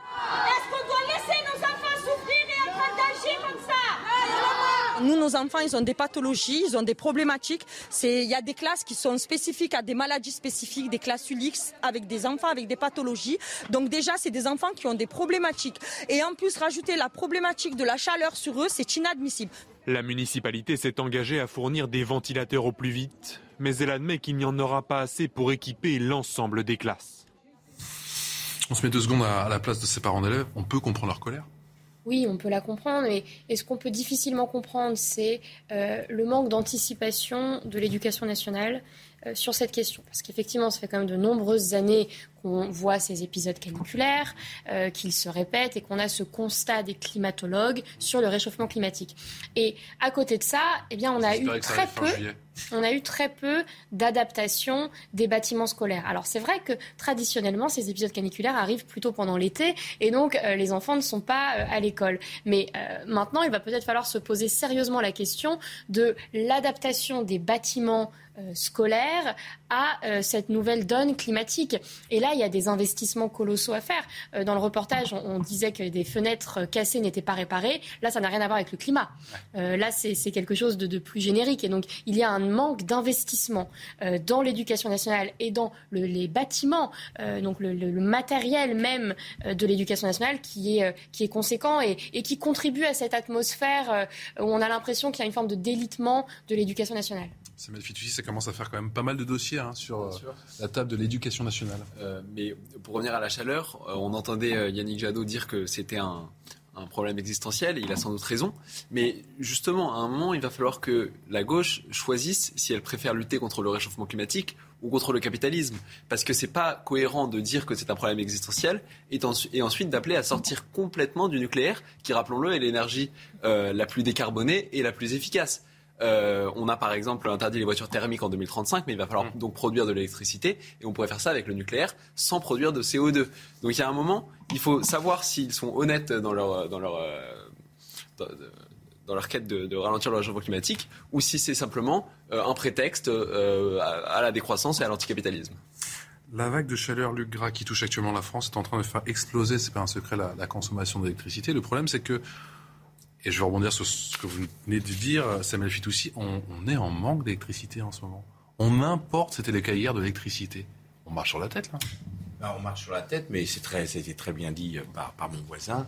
Euh, la France euh, a su s'illustrer par le développement d'un parc nucléaire absolument, vraiment très compétitif, et qu'on a fait un pas de deux euh, durant le premier quinquennat d'Emmanuel Macron avec un retour en arrière pour plaire un petit peu à, Nicolas Hulot. C'est le 29 réacteurs fonctionnaient hier hein, sur 56. Voilà, ben voilà. Et donc euh, évidemment que euh, ça pose des problèmes le nucléaire et notamment, on le sait, avec les déchets, etc. Mais aujourd'hui, peut-on se passer du nucléaire pour soulager euh, la France en matière de consommation électrique, etc. Je ne crois pas. Je crois qu'il faut être réaliste. Et donc, euh, euh, faut, on, a une, on a une filière d'excellence. Il faut la soutenir. On est obligé d'importer de l'électricité. On en est là aujourd'hui déjà au mois de juin à la première canicule. Et on a beaucoup parlé des problématiques qu'on va rencontrer pendant l'hiver prochain dues à la fin des approvisionnements en gaz russe. Alors peu en France, mais pour le reste de l'Europe, c'est un problème plus, plus important. Mais on n'a effectivement pas anticipé ce problème de l'été euh, caniculaire qui nécessite aussi des productions d'électricité importantes. Comme ça a été dit, on a malheureusement fermé euh, un certain nombre de centrales, parfois pour des raisons techniques hein, et, de sécurité, et parfois pour des raisons politiques. Donc aujourd'hui, euh, la solution, elle elle paraît euh, évidente et en même temps euh, effectivement difficile à, concilier pour certains, c'est de continuer à recourir au nucléaire et donc d'ouvrir davantage de, centrales, en tout cas de remettre en service celles qui l'étaient il y a quelques années, mais à côté, bien évidemment, de continuer à investir et d'investir davantage dans les énergies, les énergies renouvelables et ça, c'est surtout dans la recherche et le développement. Allez, Luc Gras, Samuel Fitoussi et Joséphine Stavron. Dans un instant, on va parler de cette amende record. Amende record pour une chaîne de fast-food que personne ne connaît. McDo, 1 milliard d'euros, amende record, amende maximale. Et puis on reviendra bien évidemment sur cette euh, polémique qui est suscitée par ce sujet qui a été donné au bac à cette euh, épreuve de français. Le jeu reste-t-il ludique? Je vous l'ai fait courte. À tout de suite. Allez, dernière partie de Midi News Weekend sur CNews avec euh, Luc Gras, Samuel Fitoussi et Joséphine Staron. On parle bien sûr de ce mot qui a apparemment a, causé quelques difficultés à des bacheliers. Ludique, dans un instant, juste après le rappel des titres, c'est avec Mathieu Les canicules seront de plus en plus fréquentes. Ce sont les mots de Brigitte Bourguignon, la ministre de la Santé. Elle était en vide ce matin dans une EHPAD de la Vienne, département en alerte rouge canicule. Nous sommes dans un épisode de canicule très précoce, comme ça n'est pas arrivé depuis très longtemps, a-t-elle déclaré. L'Espagne en alerte incendie maximale face à la canicule. Trois feux importants se sont déclarés en Catalogne. Sur ces images, celui de la province de Lérida est le plus inquiétant. Il a déjà détruit 940 hectares de forêt. Selon le gouvernement régional, il pourrait s'étendre jusqu'à 20 000 hectares. À ce stade, certaines habitations ont été confinées par mesure de précaution. Du basketball à présent, les Warriors ont été sacrés champions NBA aux États-Unis pour la septième fois de leur histoire. Ils l'ont emporté 103 à 90 à Boston. Leur meneur Stephen Curry a inscrit 34 points. Il a décroché le macaron de meilleur joueur de la finale. Merci Mathieu. Les Warriors, c'est Golden State, effectivement, aux États-Unis. Face au mot ludique, les lycéens en détresse ont-ils vraiment manqué de vocabulaire ce mardi? On le disait, marqué le début des épreuves du baccalauréat pour près de 187 000 élèves du cursus professionnel. La première d'entre elles, l'épreuve de français, donc, comportait le sujet suivant. Selon vous, le jeu est-il toujours ludique? Si l'on en croit Twitter, eh bien, de nombreux étudiants ont un petit peu buté sur le terme ludique au grand désarroi, au grand dam d'un certain euh, Jean-Marie Rouard, l'académicien qui était l'invité de l'heure des pros ce matin. Les valeurs de culture, les valeurs d'éducation ont disparu. Alors je ne veux pas faire le, vieux grognard, n'est-ce pas, et, dire que tout fout le camp, mais c'est un peu vrai, c'est un peu vrai. Ce qui, manque, ce sont des structures et, un sens des devoirs de se dire que l'éducation, c'est primordial. L'éducation, et pas seulement l'éducation nationale, mais aussi euh, ce, que, euh, ce que transportaient les familles. Les familles, eh bien, il y avait euh, un goût pour la culture, pour la littérature, qui était particulier en France. Bonjour Deniso, merci d'avoir accepté notre invitation à, Midi News. Vous êtes professeur d'université au, Mans. Cette séquence sur le mot ludique, elle est anecdotique ou elle est révélatrice? Elle est révélatrice, cette séquence. Euh, tout le monde parle d'une baisse du niveau et ça fait déjà plusieurs années qu'on parle de cette baisse. Ce n'est pas quelque chose de récent. Donc, en ce sens, il ne faut pas s'en étonner. Vous dites qu'on sous-estime le niveau des, le niveau des bacheliers en France aujourd'hui? Il faut d'abord rappeler quelque chose. Hein. Il s'agissait d'une épreuve du bac pro. On est donc face à des lycéens qui souvent ont eu un parcours difficile, qui sont parfois, je dis bien parfois, en grande difficulté. Ça, c'est un premier point euh, qu'il faut souligner.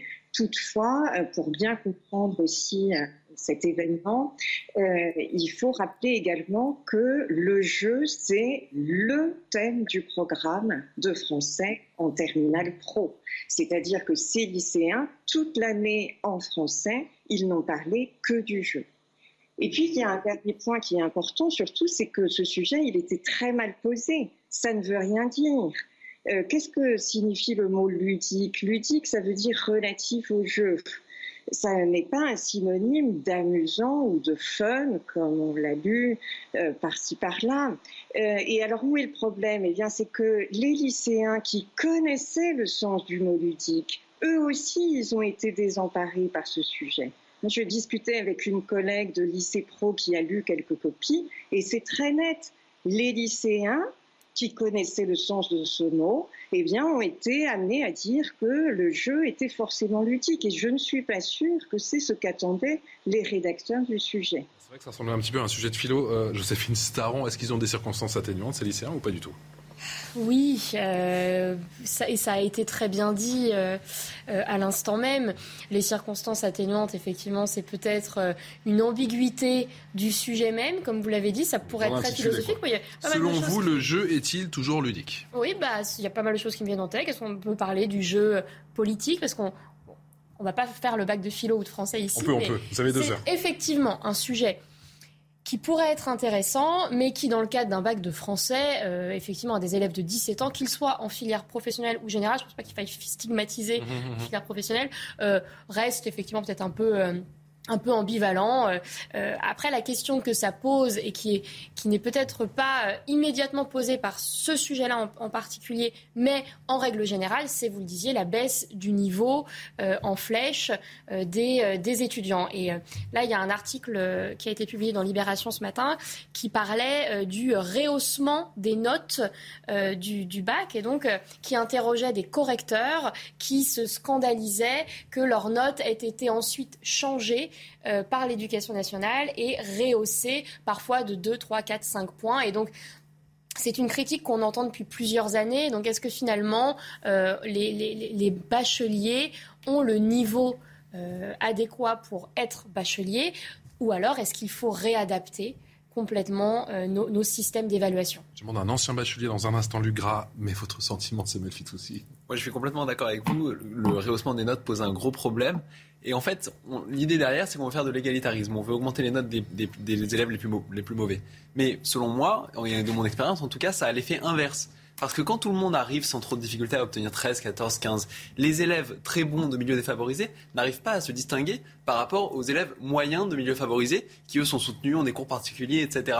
Donc ça pose un gros problème et paradoxalement, on va vers toujours moins de méritocratie parce que ceux qui connaissent les processus d'admission, les voies parallèles, etc. dans les milieux favorisés seront toujours favorisés parce que les notes n'est plus un facteur discriminant. Or, il n'y a rien de plus méritocratique que la performance dans une copie de bac à l'écrit, la maîtrise du langage, l'intelligence du raisonnement, etc. Et on est en train d'éliminer tout critère qui permet de discriminer de façon méritocratique. Et effectivement, je suis d'accord avec vous. Luc Gras, à quoi vous attribuez cette baisse de niveau? Ça, c'est une bonne question. Il y a quelques années. Jean-Marie Roy parlait de, de, la culture américaine. On parle aussi beaucoup des, des, réseaux sociaux, des écrans. Je vais tenter une réponse. En fait, il y a quelques années, moi j'étais chargé d'enseignement à la faculté de droit de Paris-Assas et je m'étais amusé à voir euh, le nombre de copies sans euh, minimum 5 grosses fautes d'orthographe. Et en réalité, sur 34 étudiants, en moyenne, j'en avais une trentaine qui avaient 4 ou 5 vraiment fautes d'orthographe euh, importantes. Aujourd'hui, on se pose la question non plus des fautes d'orthographe, mais de la compréhension, c'est-à-dire qu'ils ne comprennent pas le terme. À quoi c'est attribué? Je crois que c'est attribué à un mouvement général. Alors évidemment, il y a les tablettes. Hein, c'est tellement facile d'écrire, même nous, quand on a un problème linguistique, on met sur la tablette et on appuie euh, sur le, le, les, les, petites, euh, les petits tirets rouges et toc, ça se, ça se corrige immédiatement. Donc ça, c'est une première chose. Je pense que la lecture est aussi en décroissance. Et je pense que dans l'état d'esprit général, il faut bien comprendre que la langue est une partie de l'âme d'un peuple. Et que si on n'entretient pas le phrasé, la langue, la pratique linguistique, les prix littéraires, etc., eh bien, on arrive à un stade où effectivement, c'est euh, minoré et donc, on arrive à ce stade-là où, dans la question qui a été posée, effectivement, il y a un problème parce que ludique, c'est forcément le jeu. Mais on aurait pu traiter le sujet aussi en disant évidemment que ça relève du jeu et se poser la question en opposition de savoir et si ça n'était pas que du jeu? On est toujours en ligne avec euh, Aude Denisot, euh, professeur d'université au Mans. Aude, euh, est-ce qu'il y a urgence justement à relever le niveau? Et si oui, on commence par où? Oui, il y a urgence à relever le niveau. Je crois qu'il est grand temps de réagir. Comme je le disais tout à l'heure, ça fait maintenant 30 ans, 40 ans qu'on nous dit que le niveau baisse et là on est arrivé à un point où on ne peut plus attendre. Par où commencer? Ben, C'est très simple, par le début, par les tout petits. Euh, donc euh, vraiment euh, revenir sur les fondamentaux à l'école primaire parce que les fautes d'orthographe qui étaient évoquées à l'instant, eh bien, elles relèvent aujourd'hui du niveau primaire. C'est le EET, EEST, des choses qui doivent être apprises en CE1. Et puis par où commencer? Eh bien, commençons en effet par éteindre les écrans euh, qui privent les enfants euh, d'activités beaucoup plus stimulantes d'un point de vue intellectuel. Moi, je veux quand même dire deux choses. C'est que, objectivement, on laisse partir Jean-Michel Blanquer, qui était très attaché justement à cette formation initiale. Par ailleurs, on parle de plus en plus sur beaucoup de plateaux du genre, des, etc., etc.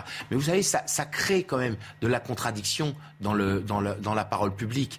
Parce que si on part de l'idée qu'il faut d'abord avoir les bases pour pouvoir donner sa chance à tous les citoyens de toutes les, classes populaires, on est dans une dynamique. Si on commence de manière très intellectuelle, très bobo, à parler des genres et, etc., imaginez ceux qui déjà ne comprennent pas le sens des mots, comment ils vont s'en sortir. Joséphine Staron, relever le niveau, ok, mais on fait comment?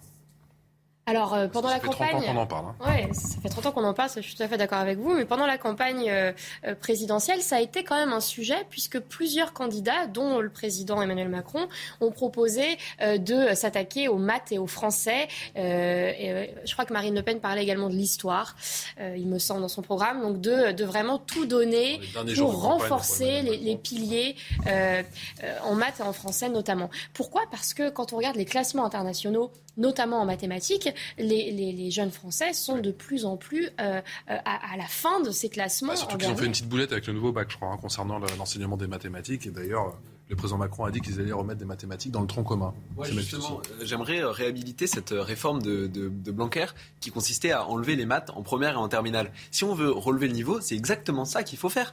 Euh, pour pouvoir former une élite très forte en maths, il faut justement que le prof n'ait pas à, s'abaisser au niveau des élèves les plus mauvais. Euh, on est, il n'a pas supprimé le, les, le, les, maths à l'école. Ce qu'il voulait faire, c'est simplement que les élèves en difficulté, à l'issue de la seconde en maths, puissent ne pas choisir les maths pour ouais, qu'en première eu un effet et, pervers. et en terminale. Ouais. Et après, il y a, une, y a, une, y a une, toute une philosophie. Est-ce que l'école doit porter toute une grande masse d'élèves à un niveau correct ou est-ce que l'école doit justement permettre à une élite de se distinguer, de devenir excellente dans un certain domaine et ensuite de tirer le pays vers le haut, de construire des des ponts, euh, de, de créer, créer, des entreprises, d'être hauts fonctionnaires, etc. Et je pense que le, le problème, c'est qu'on va, vers, on va dans l'autre sens. Le premier tweet de Papendiaï euh, sur l'école, ça, a été ça a été pour dire qu'il allait faire de l'égalité des sexes une priorité à l'école. Ce qui est un problème, parce que quand on introduit l'idéologie comme ça à l'école, pourquoi pas? Mais c'est au détriment, effectivement, des, des, des, maths, du français, de l'histoire, etc. Ouais. Et dernière chose, juste, c'était intéressant ce qu'elle disait euh, sur le, le, le, sujet en lui-même. Pourquoi le jeu est, est, un, est le thème du, du, du, programme de français en première au bac pro Le jeu en, en, maternelle, pourquoi pas? Mais en première, on est censé étudier les textes, les auteurs, les périodes.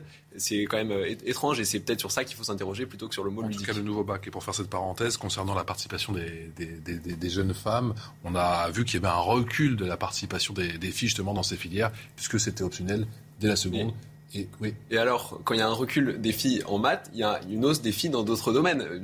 Pourquoi les maths seraient... Euh... Bah oui, mais s'il y a personne en maths et dans les filières scientifiques, ça pose problème, non? S'il n'y a que les garçons dans les, dans les filières scientifiques, non? Bah, là, là, pourquoi? Non.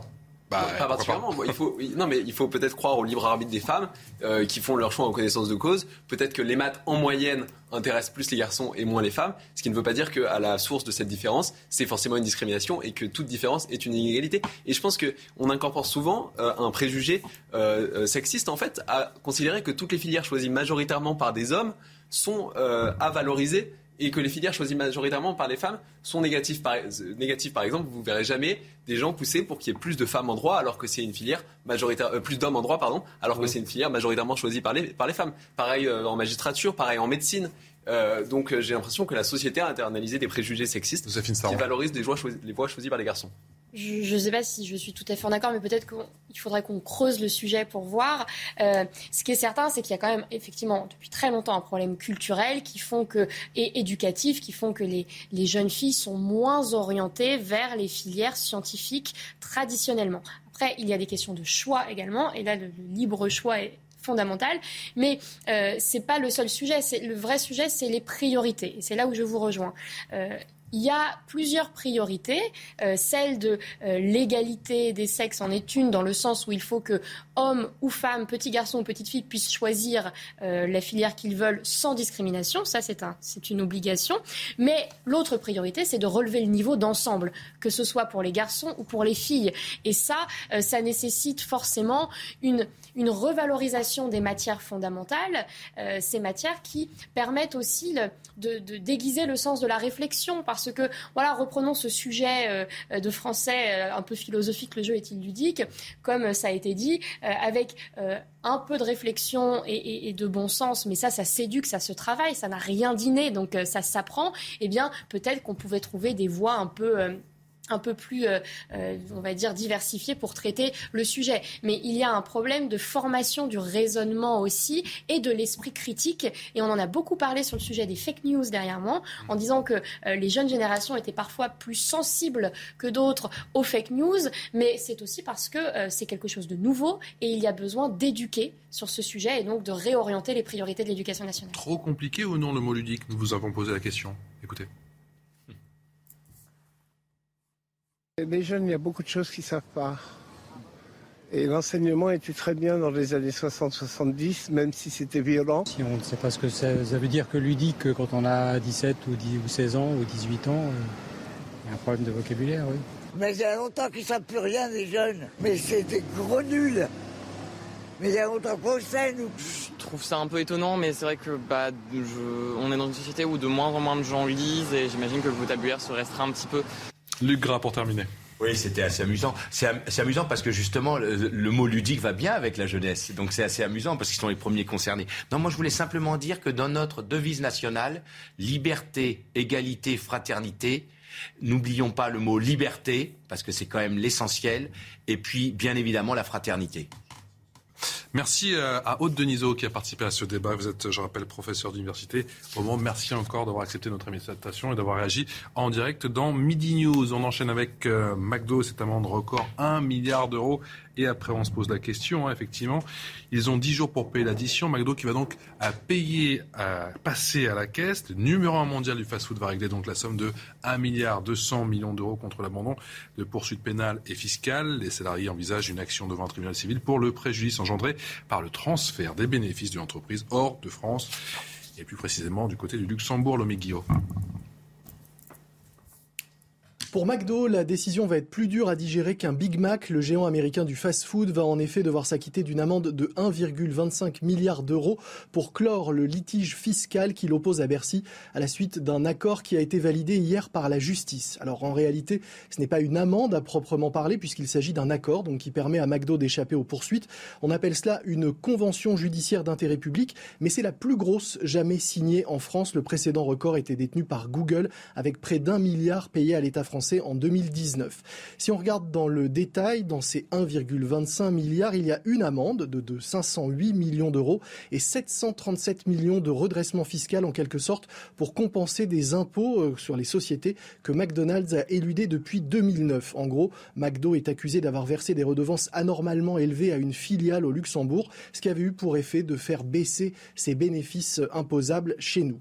Ces 1,25 milliards sont une bonne nouvelle. C'est deux fois et demi l'impôt éludé par McDonald's et surtout McDo doit les payer dans les jours qui viennent, ce qui va éviter une procédure longue et à l'issue toujours incertaine. Là, au moins, c'est de l'argent qui rentre directement dans les caisses de l'État et pas qu'un peu puisque cette somme représente un tiers du budget, de fonctionnement de la justice en 2022 en France. Alors qu'on se rassure malgré tout, il restera quand même des frites chez McDo à midi. En France, McDo a les épaules solides. Hein, c'est 5,5 milliards de chiffre d'affaires annuel pour l'enseigne, pour près de 1500 restaurants. La France est le deuxième marché pour McDonald's dans le monde après les États-Unis. Et c'est même chez nous, en France, sur les Champs-Élysées, que l'on trouve le McDo le plus rentable du monde, un restaurant qui réalise 13,5 millions d'euros de recettes par an. Merci beaucoup, Lomig. Lomig, Guillaume pour ces précisions. Le débat dans un instant, juste après le rappel avec euh, Le patron des hôpitaux de Paris, Martin Hirsch, quitte ses fonctions. Le directeur général de la PHP l'a annoncé aujourd'hui dans une lettre adressée au personnel hospitalier. En poste depuis 2013, il regrette de ne pas avoir pu créer un modèle hospitalier différent, plus proche de nos attentes et de nos ambitions à tous, a-t-il écrit. La France ne reçoit plus de gaz russe par gazoduc depuis deux jours. C'est ce qu'a annoncé le gestionnaire du réseau. On ne connaît pas la cause de cette coupure, mais elle intervient au moment où Gazprom a réduit considérablement ses livraisons vers l'Allemagne. La France compte encore sur la Russie pour environ 17% de son gaz. Elle en reçoit aussi sous forme liquide par navire. La France va livrer 6 canons César supplémentaires à l'Ukraine, c'est 18 en tout. L'armée française s'est donc amputée de presque un quart de son stock pour ce type de matériel, puisqu'elle disposait de 76 canons César avant le conflit. Ces livraisons répondent à une nécessité immédiate de survie des Ukrainiens face aux Russes, justifie le ministère des Armées. Merci à vous Mathieu Mathurio pour le rappel des titres 1 milliard 245 millions d'euros d'amende. Amende record pour McDo, euh, c'est une bonne chose, c'est un bon début, un bon signal envoyé notamment par la justice. Ou vous me dites que bon, pour McDo, au final, qui ne paye jamais rien, qui optimise, euh, ce n'est pas grand-chose. Ah, il y, y, a deux choses. Oui, pour McDo, c'est pas forcément une somme astronomique, mais quand même, c'est pas rien. C'est en tout cas la plus grosse amende que McDonald's ait payée, donc euh, euh, ça, on peut, on peut s'en féliciter. Et la deuxième chose, c'est que c'est quand même important, non seulement pour la France, mais pour l'Union européenne, euh, parce qu'on est dans une dynamique de régulation, de réglementation de ces géants économiques, notamment les géants du numérique, hein, les GAFAM, avec un impôt minimum mondial sur les entreprises qui a été décidé par les pays de l'OCDE en octobre dernier et qui est en passe d'être validé par l'Union européenne avec toujours un veto de la Hongrie mais qui ne saurait euh, être levé, je pense. Euh, et cet impôt, c'est de, c'est de dire que les, toutes les sociétés devront être imposées à au minimum à 15%. Mmh. Donc on est dans cette dynamique de régulation de ces très très grosses sociétés. Donc à ce niveau-là, cette, cette, cette amende qui n'en est pas une euh, demandée à McDonald's, c'est voilà, c'est une bonne chose. Mais ça en dit aussi long sur euh, euh, la demande de l'État parce que euh, plutôt que d'aller en procès, un procès qui aurait duré probablement plusieurs années avec des procédures d'appel, mais qui aurait peut-être conduit à, ce que McDonald's paye une somme encore plus conséquente, eh bien, on a décidé de, de, trancher et d'opter pour cette solution. Est-ce que l'État a tant besoin d'argent que ça? Probablement oui. Les comptes publics sont un peu à sec dernièrement et cette somme, elle est colossale pour l'État français deux séries de perquisitions, euh, Samuel Fitoussi, 33 auditions, 13 gardes à vue, la rédaction de 400 procès-verbaux, des écoutes téléphoniques qui ont également été mises en place. Euh, la justice a-t-elle marqué le coup ou pas du tout? Je pense que c'est une bonne chose ce qu'a fait la justice, évidemment. Mais donc en fait, dans cette histoire, ce qui s'est passé, c'est que euh, McDonald's France transférait en, en, quelque sorte une partie de ses bénéfices dans ses filiales à l'étranger, où les impôts sur la société étaient moins élevés. C'est un procédé qui est légal, mais McDonald's en a abusé et pour entrer dans l'illégalité. Mais ça pose une question intéressante, c'est que on sait que beaucoup d'autres entreprises installées en France font la même chose de façon légale, sans aller trop loin. Et je pense qu'il faut rappeler un concept de base en économie qui est insuffisamment rappelé, c'est celui de la courbe de Laffer. À partir d'un certain moment, quand on élève le, taux d'imposition trop loin, ça fait que l'argent que récupère euh, l'État, en fait, diminue. Parce que ça incite les entreprises justement à euh, payer des impôts à l'étranger, ça incite les riches à partir, etc. Et je pense qu'on n'a pas, on rappelle pas assez ça. Et typiquement dans le cas de McDonald's, peut-être que si l'impôt sur les sociétés ou les autres impôts de production français étaient moins élevés, en fait, la France aurait récupéré plus d'argent parce que McDonald's aurait été incité à payer ses impôts en France. Et ce raisonnement-là est applicable euh, non seulement aux entreprises, mais aussi aux individus et, aux productions et aux entreprises, etc. Et euh, peut-être que, par exemple, la NUPS euh, devrait euh, plus souvent s'en rappeler. Luc Gras, 1 milliard d'euros, on se dit que c'est énorme, mais s'ils se font pincer une fois tous les 10 ou 15 ans, c'est pas, c'est pas énorme. Euh, non, mais il y a plus important. C'est déjà pas mal. C'est une bonne nouvelle pour la France. Mais derrière tout ça, c'est la question de la souveraineté nationale. C'est-à-dire qu'on a un énorme groupe américain qui vient, qui fait des profits en France et puis qui transfère au Luxembourg pour euh, ne pas se soumettre à l'impôt. Donc je trouve que c'est une bonne, euh, bonne nouvelle, d'autant que les Américains, eux, ne se gênent pas pour imposer aux États-Unis systématiquement les plus grosses entreprises françaises. Donc c'est plutôt une bonne solution. que les autres derrière, ils tremblent, là, les Starbucks et compagnie? Non, mais vous savez, ils, font des dizaines de milliards hein, de, de, de, de chiffre d'affaires, voire même plus. Donc ce sont des États dans l'État. Donc ce qui est important, c'est la souveraineté nationale. La France dit stop à ces petites magouilles parce qu'en fait, il s'agit de, de, non-respect en réalité de l'esprit de la loi. Et donc il est important euh, de euh, frapper au portefeuille. Ceci dit, le fait que le marché français soit le deuxième marché au monde pour McDonald's n'est pas un signe de grande santé mentale de la France. Merci à tous les trois. L'amende de McDo équivaut à l'investissement de la France au prochain Jeux Olympiques. Merci à tous les trois. Tout de suite, c'est la belle équipe et c'est avec Clélie Mathias. Excellente journée. Je vous retrouve à 17h pour Punchline.